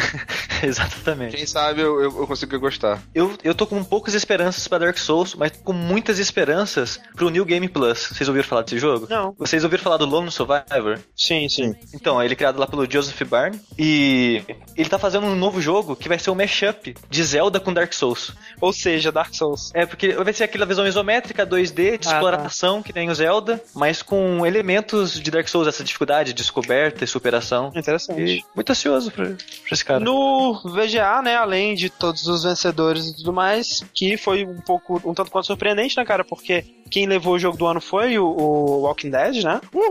E o, o jogo com mais indicações e o mais premiado foi Journey. Não, não. O mais premiado foi Walking Dead. Ah, tá. Então o segundo, o Walking jogo Dead- com mais indicações e o segundo mais premiado foi Journey, que também mais cedo na semana tinha sido indicado ao Grammy, né, cara? Então tem alguma coisa mudando na indústria aí, vamos ver, né? E, e- se isso é e engraçado é que não só eles serem premiados, que é a surpresa, mas eles serem premiados no VGA. E é impressionante porque não só isso, né? Não só o Walking Dead ganhou no VGA e o pessoal da Telltale subiu lá e tudo mais, mas tipo assim, mais foco nos desenvolvedores, né? Teve a Jessica Alba apresentando Dark Souls que não tem nada a ver, mas ao mesmo tempo teve o Ken Levine subindo no palco e falando por três minutos do Bioshock, né? E, e explicando o que que é o jogo e tudo mais. Então, a- eu acho que isso não aconteceria ano passado, sabe? Eu achei muito legal que eles, eles tenham ido pra esse lado, né? Tentado é, fazer algo menos pra, pra, pra menor dominador possível. Totalmente. Mas tem umas coisas que eles fazem meio bizarro ainda, né, cara? Que nem com as entregas no carpete, cara. Sim, é porque acaba sendo, tipo assim, eles têm um limite de tempo, né? E eles têm que. Não, sim, sim. Mas sabe o que é o foda? Eles tinham um comercial a cada cinco minutos, cara. Mas é caro pra caralho manter O- uma o- parada dessa, né? O show teve duas horas de duração, mas teve muito mais comercial que o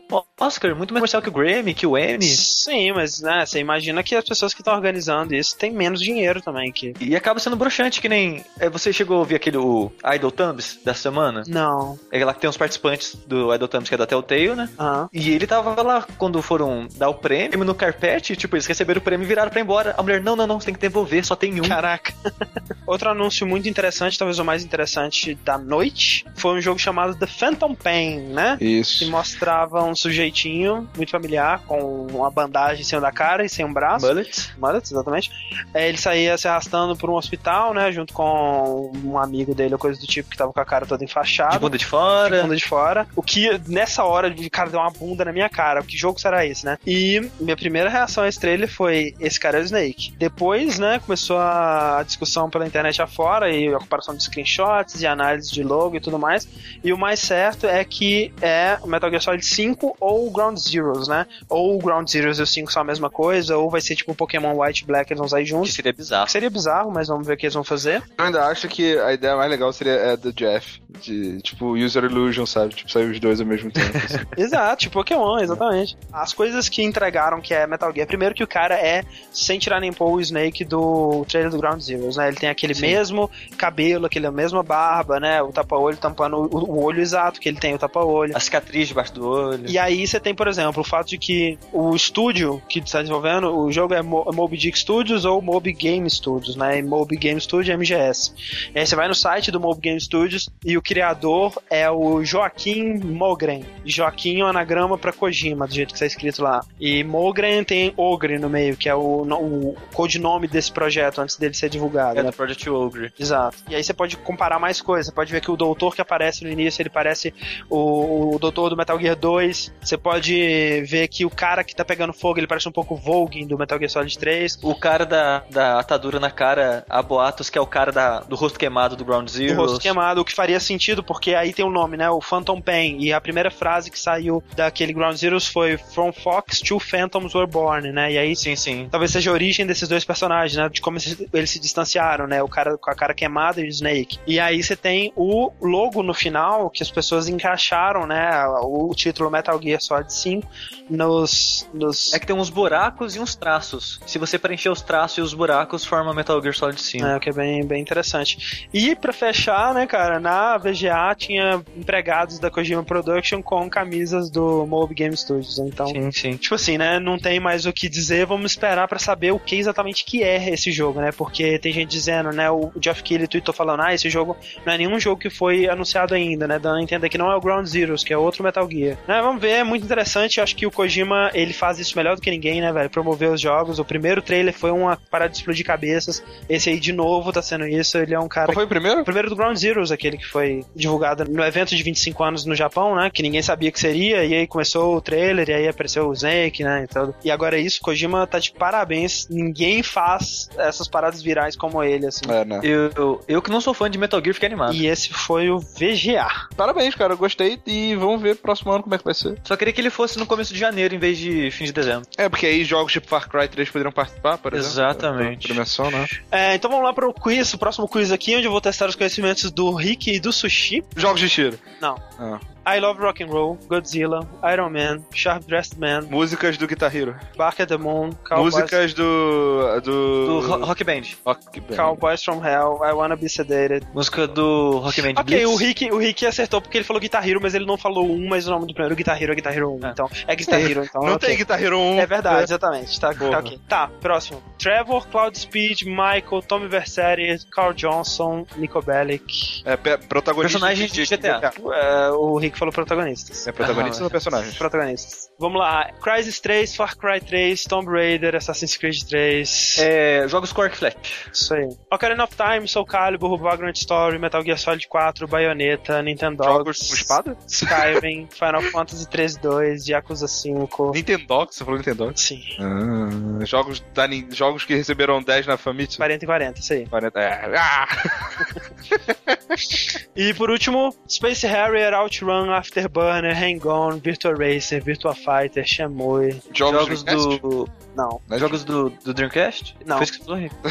isso que eu falei. É jogos do Yu Suzuki. E Suzuki, exatamente, muito bem. Mas o Rick acertou mais, né? O Rick acertou 3 e o Sushi 2. Então já era. É, como a gente teve o novo trailer, um trailer maravilhoso, por sinal, do, do Bioshock Infinite, no VGA. Já, é que eu gostaria de não ter assistido, né? Mais tarde demais Eu não assisti. Lá, lá, lá, lá, lá. Tarde demais. Que teve uma boa dose de introdução de como vai ser a nossa interação com a Elizabeth e como vai ser a ação do jogo. E como é corajoso esse Ken Levine, né, cara? Mostrar um trailer de o quê? Uns 3 minutos, basicamente só gameplay, sem produção nenhuma, né? Sem corte, sem nada. Sem corte, sem nada, foda, cara. Muito Tem, bom. tem, tem que ter Foda. culhão, velho. Tem que acreditar no jogo, porra. Porra, exatamente. Isso aí. Que jogo vai ser? E Ah, como eu quero jogar esse jogo, velho.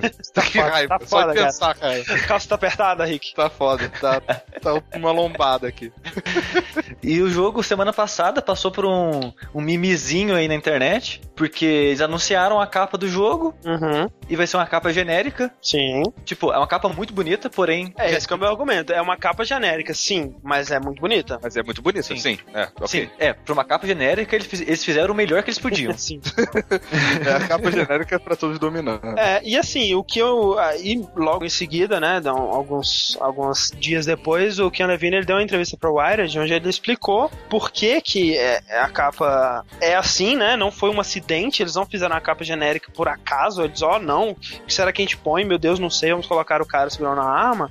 Não, né, cara, foi tudo muito bem pensado, e como eu imagino que tudo no Bioshock Infinite está sendo muito bem pensado. E é aquele lance, né, cara, que muitas vezes a gente esquece, que nós, nós somos parte de uma porcentagem muito pequena de jogadores, né? Sim. Essa galera que acompanha notícias na internet, que.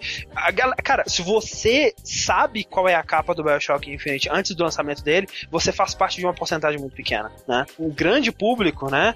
Ele não acompanha esse tipo de coisa. Ele não, ele não viu o trailer do Bioshock, provavelmente. Talvez ele tenha visto agora na VGA, mas ele não viu o trailer de anúncio, né? Que saiu só na internet. Ele não tá correndo atrás disso, ele não tá correndo atrás de screenshot, ele não tá correndo atrás de preview do jogo. Provavelmente ele nunca ouviu falar de Bioshock, né? Uma coisa que ele fala é que eles fizeram testes com o público, né, na época. Pouca gente conhecia, né, o que que era Bioshock, eles nunca tinham ouvido falar, e é um dos jogos mais importantes dessa geração. Porra, Então, for fuck's sake, velho. Porra, né? Mas, mas é, é uma coisa que a gente co- acha inimaginável, né? Mas uma coisa que o, que o Ken Levine falou que é muito interessante é o seguinte: você vai no supermercado e você compra molho pra salada, né? E aí você vai lá e escolhe: ah, esse molho pra salada me parece bom, vou levar ele. Você não lê na revista qual é os novos lançamentos de molho pra salada. Você não vê review, ah, esse molho pra salada é melhor que esse molho pra salada e tudo mais. Tem gente que isso não importa, cara. Ele quer um molho pra salada e é só isso que ele quer. Então, o que eles têm que fazer é atrair o pessoal que não sabe o que é Bioshock, né? Que vai olhar pra capa, vai ver o, o cara, né? O cara mal encarado, né? O cara segurando a arma. Hum, interessante, né? E aí ele vai A começar bandeira a pegando fogo. Exato, coisas que chamem a atenção imediatamente, né? Tem que ser aquela parada assim, a primeira impressão tem que chamar a atenção. Se não chamar, já perdeu um cliente, provavelmente. Ok, Kevin, se eu tiver que dar a capa pra você fazer isso e não o jogo inteiro, tudo bem. Pois é, né? E é só a capa. E é, aquele velho, lance. É só a capa, tudo bem. Tá É. Quem tá se incomodando com a capa já sabe que vai comprar o jogo ou que não vai comprar. e, e se você tá puto com a capa é porque você sabe que o jogo não tem nada a ver com aquela capa. Exato. Então, Sim, exato. isso já resolve todo o problema, né? O que, que você preferiu? Uma capa foda e um jogo de merda? Hã? Hã? Ah. E agora eles anunciaram esse. Acho que ontem, que eles vão fazer uma, uma segunda capa, que nem foi o Mass Effect 3, que era a capa do Isso. Shepard homem e a capa do Shepard, Shepard mulher. Uhum. Que a capa maneira tá por dentro. Sim. Aí tá no, aí tá no, aí no site do Irrational tá com cinco capas, ou cinco ou seis, pra você escolher Sim. e a, e a vencedora vai aparecer. Só que tem um detalhe. Eu achei que nenhuma das capas que eles colocaram é melhor que a oficial. Eu também não, achei que todos são piores. Porque eles, eles fizeram as capas que as pessoas pediram. Eles falaram, Sim. não, por que, que não faz uma capa que é daquele estilo dos primeiros artwork que lançaram? Tem uma capa dessa lá. Ah, por que, que não é essa capa, mas tem pelo menos a Elizabeth? Tem uma capa dessa que é a Elizabeth colocada em Photoshop toscona lá. E eu acho que talvez a com a Elizabeth seja. Eu prefiro. E não tem a, a bandeira queimando e não tem aquele. O Zeppelin lá no fundo meio esquisito. A terceira, né? Que é a, é a do Booker e a Elizabeth com um Zeppelin no fundo, mais bonitinho. Eu achei que ela. é, talvez ela seja melhor. Mas realmente, nenhuma outra. Essa vermelha, ela ah, é legalzinha, mas não é. Eu acho ela maneira. É, mas não sei. É porque assim, é, sabe o que é legal? Por exemplo, vocês lembram da capa do primeiro Bioshock? Como é Não. que é? Lembro. Tipo, não é nada, é escrito Bioshock. Uma parada, tipo, como se fosse um- uma lataria, sabe? Não, mas é- essa Não, não. daí é a do- versão de colecionador. A, a capa original é uma que tem um Big Daddy gigante na capa. O Big Daddy e a Little Sister escondendo atrás Ah, deles. pode crer. Ah, cara, do colecionador é maneiro se fosse uma parada assim. Sim, mas a, eu- a capa de colecionador também é assim, é tipo, só que ao invés de metal é no céu, né? É só o logo no céu. Mas tipo, isso não, não tem como você vender um, colocar um jogo na loja desse jeito, né? Tem sim, eu vou comprar. Porque eu sei o que, que é. É, Você coloca só um céu, imagine coloca pra vender só um céu. só o céu, exatamente. Uma folha de caderno escrito Bioshock Infinity. É. Compra aí, velho. Se bem que, tipo, a capa do, do Steel Design do System of a Down foi assim. Eu Foi, ia comentar assim agora, fazer um, uma- um jogo sem capa, igual o Steel Dissolve. sim. Mas foi muito irado, deu muito É, certo. do, do Metallica também fez um assim, né? Que só tinha uma cobrinha bem apagada no canto, que era o Black. Black, o Black Album. Vai, foda-se a capa. Ah, não gostou, você imprime uma, recorta É, e, e- e melhor que é isso, né, cara? Tipo assim, vai- uma dessas vai ganhar, mas se você não gostou ainda da que ganhou, eles vão liberar em alta resolução todas as outras pra você imprimir a que você gostou mais e colocar. Então, tipo assim, calem a boca, sabe? Calem a boca. E eles ainda vão colocar um link pro, pro, site da Adobe pra comprar o Photoshop. Se você não quiser, como, você como faz se eles uma. então. precisassem disso, cara. Porra, pelo amor de Deus. Mas esse jogo vai ser fantástico, gente. Com certeza. Vai. Jogo do Cara, ano. Para, do ano. hype, não, não, hype, não, para. Jogo não vai, não. Jogo da década. Fuck, Jogo da vida. para. Caraca, essa. é, qual é o nome da menina, gente? A Elizabeth. A Elizabeth. Já tem cosplay dela, velho. Sim. E cosplay lindos, Não, velho. não. Faz, Mudaram o rosto dela por causa da cosplay dela. Sim, eles É estão. sério? É, eles estão baseando o rosto Sério. dela agora naquela, naquela menina. Velho, ela é linda, cara. Ela é muito bonita, né? Sim, Velho. sim. Agora Ah, eles e a contrataram Elizabeth, né, ela- cara? Pelo amor de Deus. Muito bonito. e- Eles contrataram ela que ela vai ser tipo cosplay oficial, vai aparecer em evento de lançamento, evento do jogo, essas coisas agora. Porra, caralho.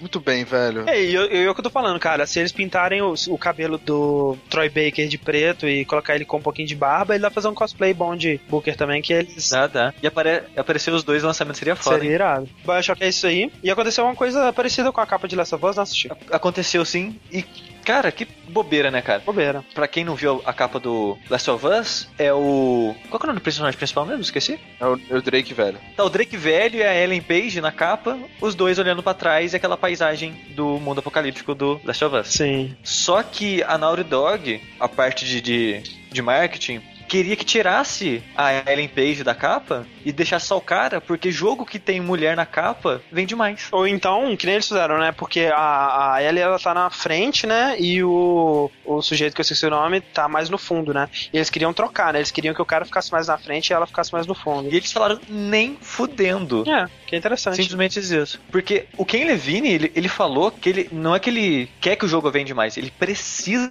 que o jogo Exato. ven- que venda mais, porque ele precisa provar que jogos assim vendem. E é um, eu acho um sacrifício muito válido, cara. Eu acho que é o próprio cara da Naughty Dog, eu não sei em que, que ele tá se baseando pra dizer. Ele disse que tipo assim, não tem nada a ver, capa com mulher na frente vende, esse é um conceito errado. E se for realmente, se ele tiver pesquisado isso e for verdade, ótimo, vamos, eu apoio ele e tudo mais. Agora, se os caras que queriam colocar o homem na frente, porque vende mais e você tem um estudo sobre isso e tudo mais, eu acho que é burrice você não fazer isso, velho. Coloca o homem na frente, esquece, só pra vender mesmo, não interessa. No jogo você vai ter o valor lá para as personagens femininas que estão sendo muito bem feitas. Não é como se você colocar o, o, o homem na frente, vai automaticamente spawnar um avental na L e ela vai, não vai fazer mais nada no jogo, né? E é criança, né? Tipo, Exato. não é só uma mulher na capa, seria uma criança na capa. Se fosse uma mulher, a gente falava, ah, bota o decotão aí, GG, sabe? Tipo, Pois é. Acabou, velho. Vamos, vamos que vamos. Mas não, é criança, então realmente deve ter algum Mano. cara. Marketing é foda, sabe? Tipo, depois que você começa a trabalhar com isso, você vê que é cada, é cada besteirinha, sabe? Ah, não, porque teve um aumento de 0,3% nas vendas quando a gente usou azul. É, Sei lá, velho, tem, tem esses estudos mesmo. E, cara, e o melhor, cara, a capa do Bioshock Infinite, a, a, a- a- né, que vai vir no disco mesmo, ela é- tem aquele lance do azul e do laranja, né, velho? Que Sim. tem todas as Que tem em capas todo do- lugar. do mundo, Muito sim. foda. Então tá, então próxima notícia aí, Henrique. Próxima notícia aqui, vamos voltar a falar um pouco da Valve, né? Que nós temos que falar sempre, né, cara? Acho Ah, que a gente fala da Valve Valve tá sempre aí, né? É, acho que a cada, sei lá, três empresas que a gente fala, uma vez é da Valve, né? Sei lá. Pra variar, ela tá sempre aí. Mais uma vez, a gente teve agora uma, uma notícia um pouco mais concreta, né? Da, do Steam Box, que já era é, um boato há um bom, bastante tempo. A gente já comentou até aqui algumas Sim. vezes. E, mas agora realmente parece que concretizou. E é mais ou menos o que a gente tinha falado da última vez que a gente discutiu. É, aparentemente vai ser uma espécie de computador fechado, É. sabe? Mais ou menos como, sei lá, um Macintosh, sabe? Sim. Imagina, imagina um computador fechado que você compra, tem as configurações lá, e que vai ser só a CPU. Ele vai ser todo otimizado para rodar na sua sala, né? na sua. TV e jogar todos os jogos através do Steam e do Big Picture, né? É, o que é meio decepcionante pra mim, porque eu realmente tava esperando que fosse algo mais puxado pro streaming, né? Do, do computador Uhum. que você já tem. Mas né, vamos- é, É. interessante também. Eu acho, eu Mas- acho legal, eu acho bacana, mas ainda tem muita coisa que a gente não sabe, que acho que vai ser interessante, tipo, como que vai ser o sistema operacional, como que vai ser a interação, que tipo de coisa você pode instalar, se vai ser acesso direto pelo Steam, sabe, que você não vai carregar mais nada além do Steam, como que vai ser essa É. questão, né? Então, é, sei lá, acho que tem potencial, dependendo das configurações, imagina, você compra um computador teoricamente mais barato, né, porque ele já vai vir compacto, vai vir fechado, é, ele vai vir otimizado para isso, e ele não é, não vai ter monitor, não vai ter nada, e você vai poder, sei lá, jogar de repente o jogo de última geração no, no high, sabe? Sim, Então, exatamente. pode- não, pode é, ser. não é aquela parada assim. Você não vai. os caras hardcore de computadores não vão substituir o computador deles por isso aí, né? É uma Isso. alternativa realmente para o público mais geral, né? O público de console. É uma outra alternativa. Realmente ele tá querendo concorrer com os consoles da próxima geração, né? Sim. Então. E, e, assim, é, é, não é, não é muito, muito distante essa realidade, cara, porque eu é, tenho amigos, né, de, que gostam muito de videogame, gostam muito de jogo, são nerds pra caramba, mas que não gostam da experiência de jogar no computador, sabe? Exato. De ter que baixar, de ter que configurar tudo, aí atualizar driver, aí não, sei Não, mas o quê, Steam já cortou funciona. isso, né, cara? Mas mesmo assim, cara, tipo, às vezes a- o fato do, do de você ter que inicializar o computador no Windows, abrir, aí Baixar Steam, né? é, baixar o Steam aí, quando você tá com o computador aberto, tem um N distrações, sabe? Que uh, o cara acaba uh, Ah, se afastando E eu não disso. sei, cara. Ok, tem alguns jogos que não dá, não tem como você, substituir. Talvez você nunca vai conseguir jogar um, um, um Dota ou um StarCraft na TV ou coisa do tipo. Talvez seja. Você tenha que estar na mesa, sentada e, e, e com o teclado e mouse. Mas, tipo, na maioria dos jogos, pra mim, não, não se compara a experiência de você jogar no sofá, na TV, né? E, e, e tudo mais, pra jogar num, num, num monitor sentado na sua cadeira. Eu acho que é- Sim, são sim, duas experiências bem diferentes. Uma reclamação que eu tenho é que o hardware do jogo vai ser, do, do jogo não, do console vai ser fechado, sabe? Apesar de ser um PC Sim. e rodar como um PC e ter Linux como base, ele você não pode alterar nada de, de dentro Sim, dele. mas essa é a ideia. Eu acho que é, é um. É, é, tipo, se você quiser algo pra você mexer, você compra um computador, né, cara? Exatamente. Sim. Aliás, É isso que eu tava pensando. Eu acho. Mas, mas aí é tipo, então pra quê, sabe? É pra, pra galera Pra que não, não quer, quer, mexer, ué, que, é- que quer um É, computador com a, com a, pra, pra eu ter a experiência mais simples possível de jogar. Eu quero um computador pra jogar, e é só isso que eu quero, né? E aí. É, mas aí, tipo, será que o preço vai, com- vai Pois é, aí você tem compensar? que ver, aí você tem que ver várias coisas. Como é que vai ser o design disso? Se vai ser algo realmente compacto, que dá pra você instalar no seu media center, lá na sua, sua TV, na né? sua sala. Se vai ser algo barato, né? Se vai ter como competir, se. se... A vantagem, além disso, tudo é assim, tudo distribuição digital, né? Então a maioria dos jogos vão sair mais baratos mesmo. Pra, Sim, o Steam é foda nisso, né, cara? Exato. exato. Então, assim, é, tem, é uma chance de você aproveitar as facilidades que o Steam tem pra te dar, digamos assim, né? É, tentando simular ao máximo a experiência que você tem de jogar no console, né? Cada um tem. Eu, pessoalmente, não gosto muito até é, da experiência de, de, de jogar no- na televisão, porque, um, eu não tenho uma televisão mega foda aqui, eu tenho a televisão que é mais do- do- exatamente do mesmo, do mesmo tamanho do meu monitor que eu uso pra computador. É, eu sou míope, então, tipo, jogar deitado, jogar num sofá e tal, às vezes numa televisão pequena é difícil de eu ler texto e tal. É, e eu moro num apartamento, eu divido apartamento também, então, assim, jogar com fone de ouvido, Sim. eu posso botar o som mais alto, eu posso é, jogar jogos né, que tem gritaria, que tem tiro, sem incomodar vizinho. é, assim, e, e tem a facilidade do. eu- do- eu, cresci né, mexendo em várias coisas ao mesmo tempo, né? Então tem a facilidade do alt tab, de ver um negócio, de.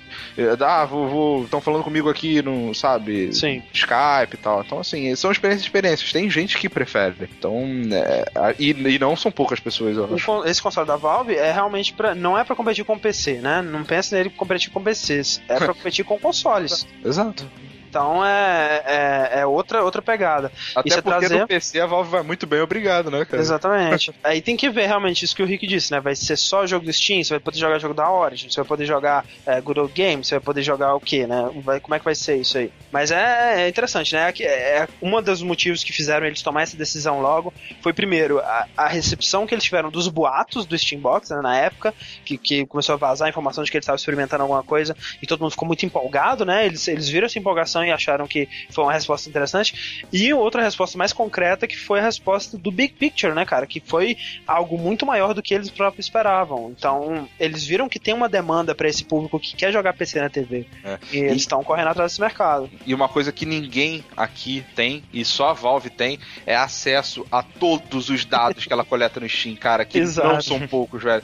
Eles sabem exatamente qual é a configuração de todos os PCs, sabe exatamente quem que usa controle, quem que não usa controle, que tipo de controle que usa. Exato. Então, tipo, é, é foda, sabe? Eles, eles têm muita, muito, muito dado pra não tomar uma atitude à toa, sabe? E correr risco de, de, ter, de ter prejuízo. Isso é foda. Vamos ver. A Valve prometendo muito pro futuro. Já confirmaram né, que estão trabalhando na nova engine. Sim. Com certeza, Half-Life 3. Por, por cerca de 7 segundos e meio durante a apresentação do prêmio de jogo da década, eu achei que o Gabe ia chegar lá. E agora, a, a continuação do jogo da década. Tomem aí.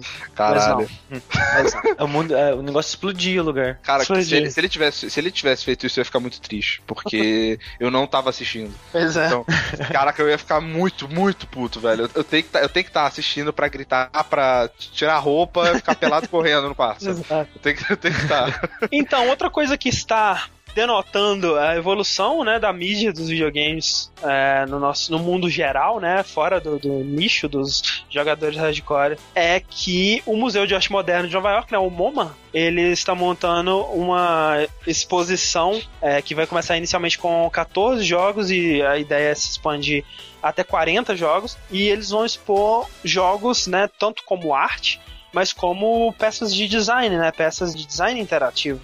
Eles montaram uma lista muito, muito legal, cara, de, de 14 jogos, cobrindo desde o início, né, dos arcades até jogos mais modernos. É, não trazendo os jogos que mais contribuíram, nem trazendo os jogos mais populares, mais premiados, mais importantes.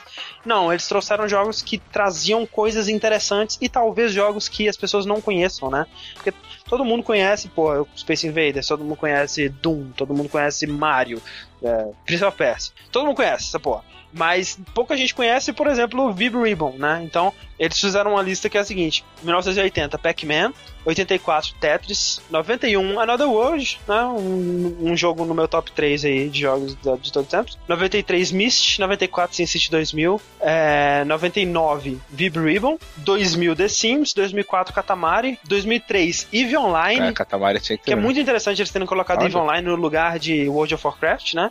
Acho que eles viram, tipo, Sim. qual é o jogo mais interessante. 2006 Dwarf Fortress, 2006 Flow, 2007 Portal, 2008 The Passage, cara, o joguinho que a gente falou no, no cast do que é um jogo.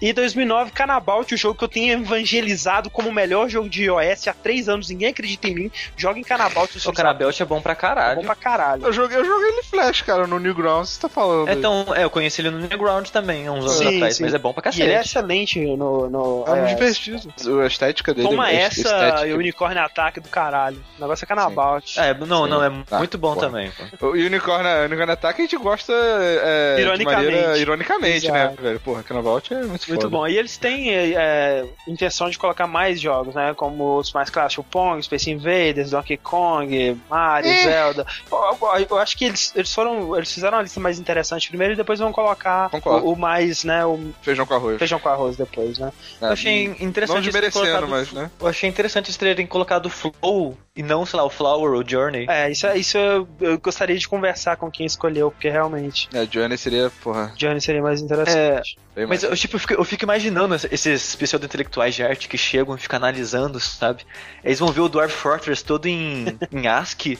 Que coisa linda, que não sei o É. que lá, sabe? Essas letras. É, olha esse cedilha. Olha esse cedilha atacando o A com acento. Ah, Tem aquele site, o Dead End Thrills, não sei. vocês que- conhecem? Não. Que é como se fosse um fotógrafo dos games. Ah, tá. Sim, que ele, ele tira screenshots como se fosse fotografia, né? Se se hackeia o jogo pra poder controlar a câmera, pra congelar o jogo. é, hack pra deixar o jogo mais bonito, é mod, quer dizer, pra deixar o jogo mais bonito, Pra essas coisas. controlar, né, tipo, é, exposição de luz, controlar é, Sim, é, sim. field of view, né, ca- profundidade de sim. campo. E olha, meta- olha essa primeira imagem que eu mandei pra vocês do, do, Gear, do Gears of War. Cara, é Não. lindo. É um meta, é um meta Pokémon Snap, é isso. Meta Pokémon, né, basicamente. Porra, O, o cara consegue tirar umas, umas fotos muito fodas do, do jogo. Muito maneiro mesmo. Pô, irado, hein? Cara, tem, tem uma do. Tem uma do Need for Speed de. Eu acho que é do Most Wanted, o mais recente. Cara, que você olha e você pensa que é. que é foto de, de um carro de verdade num- numa paisagem, sabe? Muito bom, cara. E Cara. o cara fez tudo mudando a iluminação. E muito parabéns. Videogames a arte, velho. Ó. Oh. Ó. Eu fico, feliz, sabe, dá um... Dá um ó. Então tá. Próxima notícia aí é. Não, vamos, vamos, vamos, vamos uma perguntinha. Perguntinha, tá. É, João, né? Nosso querido amigo João, ele pergunta: Tem algum jogo sobre o Holocausto? Olha aí, falando, Enfim. falando de jogos com arte, hein? É, né? Enfim, quero um bom jogo de PC no qual você mata nazistas num campo de concentração ou ajuda os presos que sofreram pelo Holocausto. Ponto. Ponto. É isso. Ele quer saber opções, né? É E- uma pergunta muito boa, né, cara? Porque eu acho que não. Uhum. Eu também nunca ouvi falar. Porque é engraçado, né? Essa parte do nazismo, né? Da Segunda Guerra É. e tal, ele não foi abordado de uma maneira satisfatória, né? E é estranho porque, assim, né? Se você consegue colocar o nazista como o inimigo perfeito, você conseguiria justificar a- a- a aparição, né, de. Por mais pesado que seja, né, cara? Você, é, sei lá. Cara, você facilmente você podia fazer um jogo de stealth, você sendo um judeu escapando do holocausto, de um Ah, campo de sim. concentração, alguma coisa assim, sabe? É, acho É, que é eu, fácil. eu não sei, eu não sei se é aquele, aquele medo que eles têm de, de mexer com isso, que é uma parada bem, né, pesada e tudo mais, mas, tipo assim, você tem jogos, por exemplo, como o. Como é que chama aquele jogo da Gearbox? É, Brothers in Arms, né? Que é um jogo de Segunda Guerra que ele se foca mais nessa parada história. da, da história, né? Do, do, do- da, da emoção, de, Por de sinal, é um jogo muito bom, da cara. guerra, né? Exato. E mesmo o Brothers in Arms nunca encostou nesse assunto, né, velho? Então. Mas eu gostei aqui da- das respostas do Cyber Ninja, né, cara? Hum. Que ele falou o seguinte: tem sim o Metal of Honor, é muito bom, você vai gostar. Tem também Sniper Elite. Só Elite. que nesse eu acho que você é um nazista. Onde eu. ok, né? Mas fica, fica a dica aí para seus desenvolvedores, né? Fazer Metal um... of Honor é realmente a versão metal, heavy metal do. Cara, seria um jogo excelente. ó. Muito bom, muito obrigado, João, pela sua pergunta. Vamos lá para a próxima notícia, então, Rick? Vamos, André. Venha comigo para essa jornada para a próxima notícia. dê sua mão. A próxima notícia é uma notícia que eu fiquei feliz, fiquei surpreso, desacreditei, cara, desacreditei, velho, desacreditei. Boa. E que é o seguinte, está para nascer o crossover mais esperado, não, não mais esperado, mas se você parar pra pensar, mais legal do que seria Street Fighter versus Mortal Kombat. e- e um dos mais óbvios que nunca aconteceram, né? É, né, cara? Que é Mega Man versus Street Fighter. Olha aí. Ó, ó. Ó. E que é, é- é um jogo que tem uma história muito não, interessante. não é o Mega Man no jogo do Street Fighter. Não, É o contrário, exato. exato, exato. Porque é, Mega Man no jogo Street Fighter já tem, né? Já é. Tem? Tem, uma, Tem. o Marvel Super Heroes lá, Marvel. Ah, é Capcom. verdade. É, né, no Street E Fighter. tem também o Tekken vs Street Fighter, que tem o, o Mega Man de verdade. né? Verdade, verdade. É, Ah, pode crer, né, velho? Você tem razão. É, mas então, não, não é isso. É mais uma, uma jornada dos personagens é, de Street Fighter dentro do mundo do Mega Man, por assim dizer. Sim. É. E esse jogo, o interessante é que ele quebra alguns paradigmas, paradigmas dentro da Capcom, né?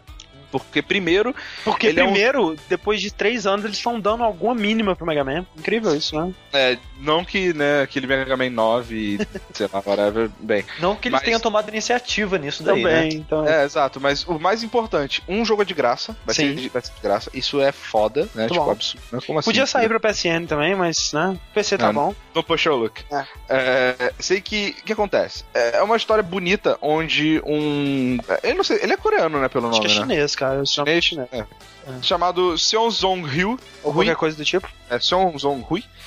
Ele, é, como um fã né, de Mega Man e de Street Fighter, ele estava fazendo em casa né, esse crossover desde 2010, né, cara, no, no seu tempo livre. E na, no Evo desse ano, ele conseguiu né, se, se cruzar com nada mais nada menos que Christian Svensson, que é o, o tipo vice-presidente da Capcom USA. Ele cruzou com ele na Evo e ele só teve que falar só: olha só, tem, fiz isso aqui, olha aqui no meu notebook, não sei o que, dá uma olhada. Arará. Por conta disso, eles começaram uma negociação entre a Capcom com o USA e do Japão pra né, todos os trâmites legais, que é difícil, né, de, de Imagina que resolver. deve ser muita burocracia. Sim, eu acho que até por conta disso é que o jogo vai ser de graça pra não ter erro de distribuir o, o lucro, royalties e etc, etc. É, e o jogo ele vai ser, ele, ele- ele- a princípio ele estaria, ele seria lançado, né, é, no aniversário de 25 anos de Street Fighter, mas é, o prazo estava muito apertado e vai acabar saindo no dia 17. 17 né, Sim. próximo, não sei quando, 17 de dezembro. O É, aniversário de- de 25 anos do Mega Man, olha só. Olha aí, que maravilha. Os dois É. fizeram 25 anos esse ano, que bonito isso. Sim, sim. E, e parece que cada vez que, que eu vejo, eles estão fazendo mais 5. É, é- é estranho. O cara. Metal Parece- Gear fez 25 esse ano também, né? 25 anos atrás foi um o Zelda- ótimo ano. O Zelda foi o ano passado que ele fez 25. É, eu acho que foi ano retrasado. Ah, Acho que foi ano passado, é. Tu- Tudo fazendo 25 anos agora. Tudo fazendo, tudo Se fazendo. você, se você tem, sei lá, 35 anos, velho, você foi uma criança feliz. Muito. o que é interessante é, um, o jogo vai ser distribuído de graça, né? No Sim. PC, ainda por cima.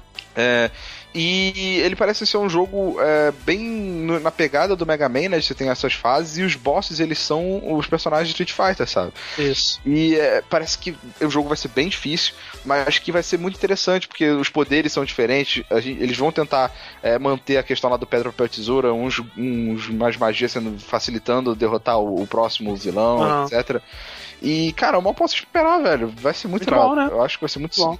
Uhum. A Capcom, eu não sei se ela tá usando isso pra fazer pressão psicológica na gente ou se ela vai realmente fazer isso, mas tipo assim, ela tá dizendo que ela vai olhar a resposta pra esse jogo pra decidir o futuro do Mega Man, cara. Então, se eles tiverem muitos downloads Sim. disso aí, né? Se eles tiverem uma resposta muito positiva, quem sabe eles não façam alguma coisa mais interessante com o Mega Man, né? Então baixem. Baixem, né, cara? De graça. De graça. Ó, e eu já digo aqui, dia 17 é uma segunda-feira.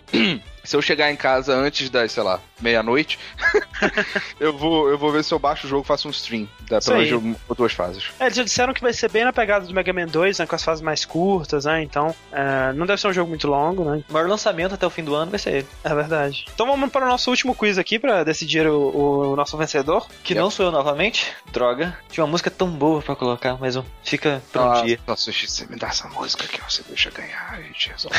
Beleza, então. Então vamos lá. É, vai lá. Metroid, Castlevania, Cave Metroidvania. Story. Sim. Metroid é Metroid, Metroid. Castlevania. Mas parabéns, beleza. Vamos lá. Populous, Syndicate. Jogos do Game Peter. Molyneux. Isso aí. Próximo. Incinerate, Insect Swarm, Sonic É, Boom. poderes do Bioshock 1. Ah, Isso. Incinerate fosse o nome de um jogo. É um bom nome pro jogo. É verdade. Porra. Cloud, Terra, Cécio. Personagens- Do Final Fantasy VII. Não, protagonista de Final Fantasy.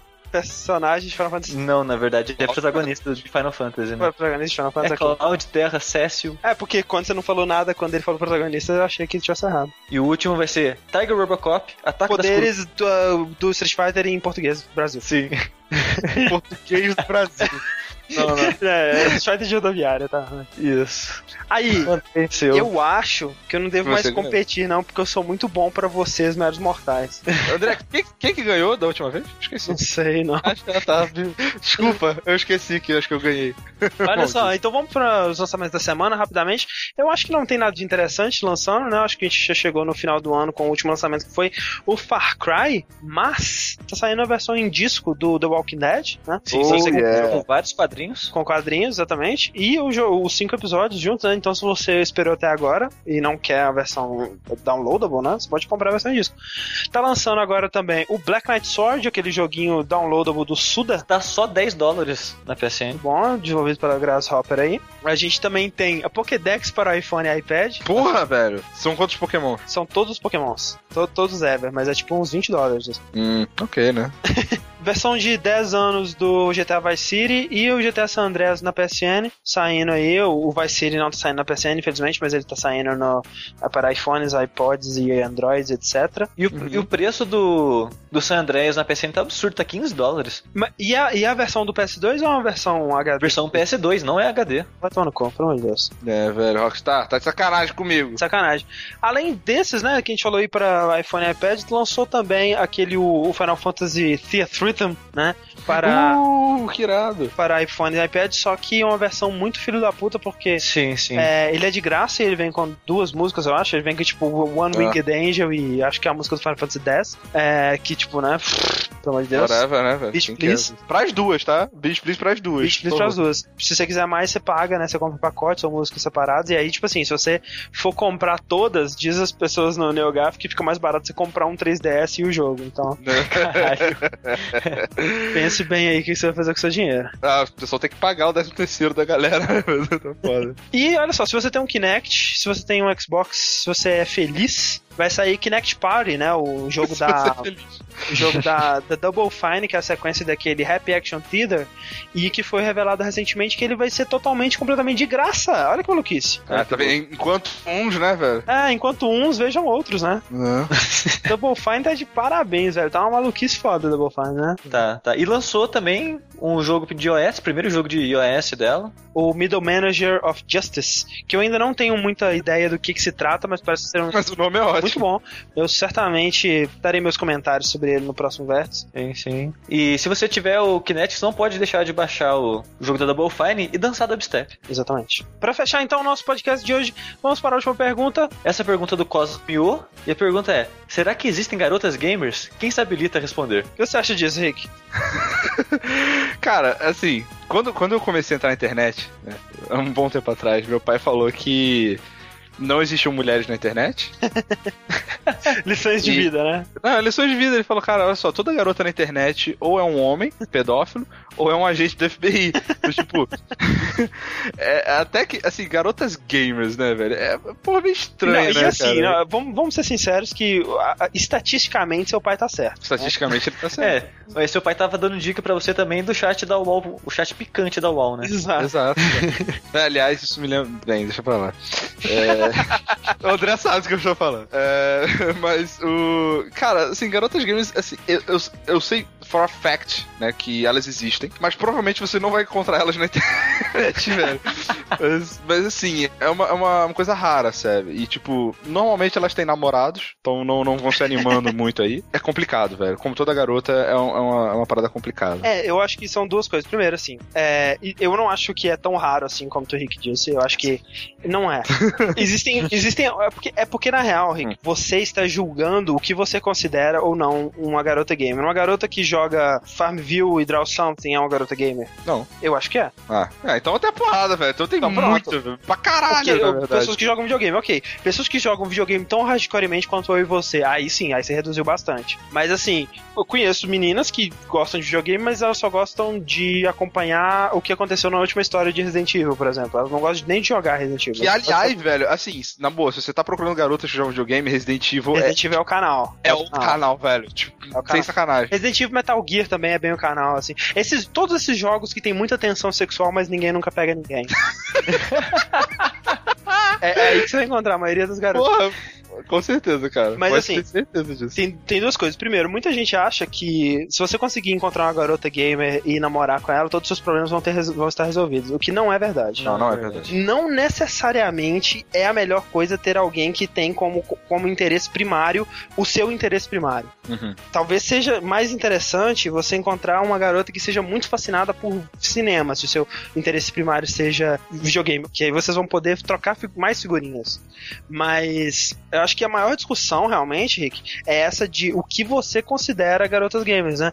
Talvez seja, seja um julgamento que esteja sendo feito muito injustamente, Pois porque é. não necessariamente a pessoa ela tem que acompanhar notícias de videogame, e ouvir podcast de videogame e jogar todos os jogos dos últimos lançamentos.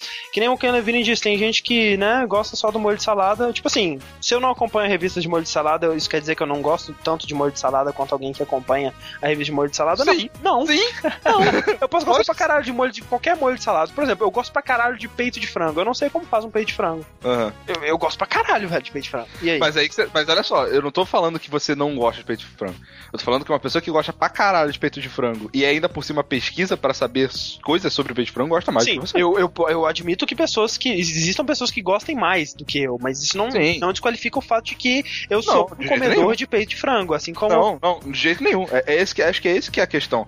Eu, eu, não, eu não, não não acho que é, um seja melhor do que o outro por, por isso, sabe? Sim, e eu sei porque eu, eu já passei por, por fases assim, porque eu lembro que há um tempo atrás, na época do download, eu encontrei uma menina que ela trabalhava como jornalista num lugar de, de certo destaque Uhum. e ela escreveu uma matéria falando dos, dos 10 maiores vilões de videogame e ela citou lá o grande vilão de Bioshock e o Big Daddy, né?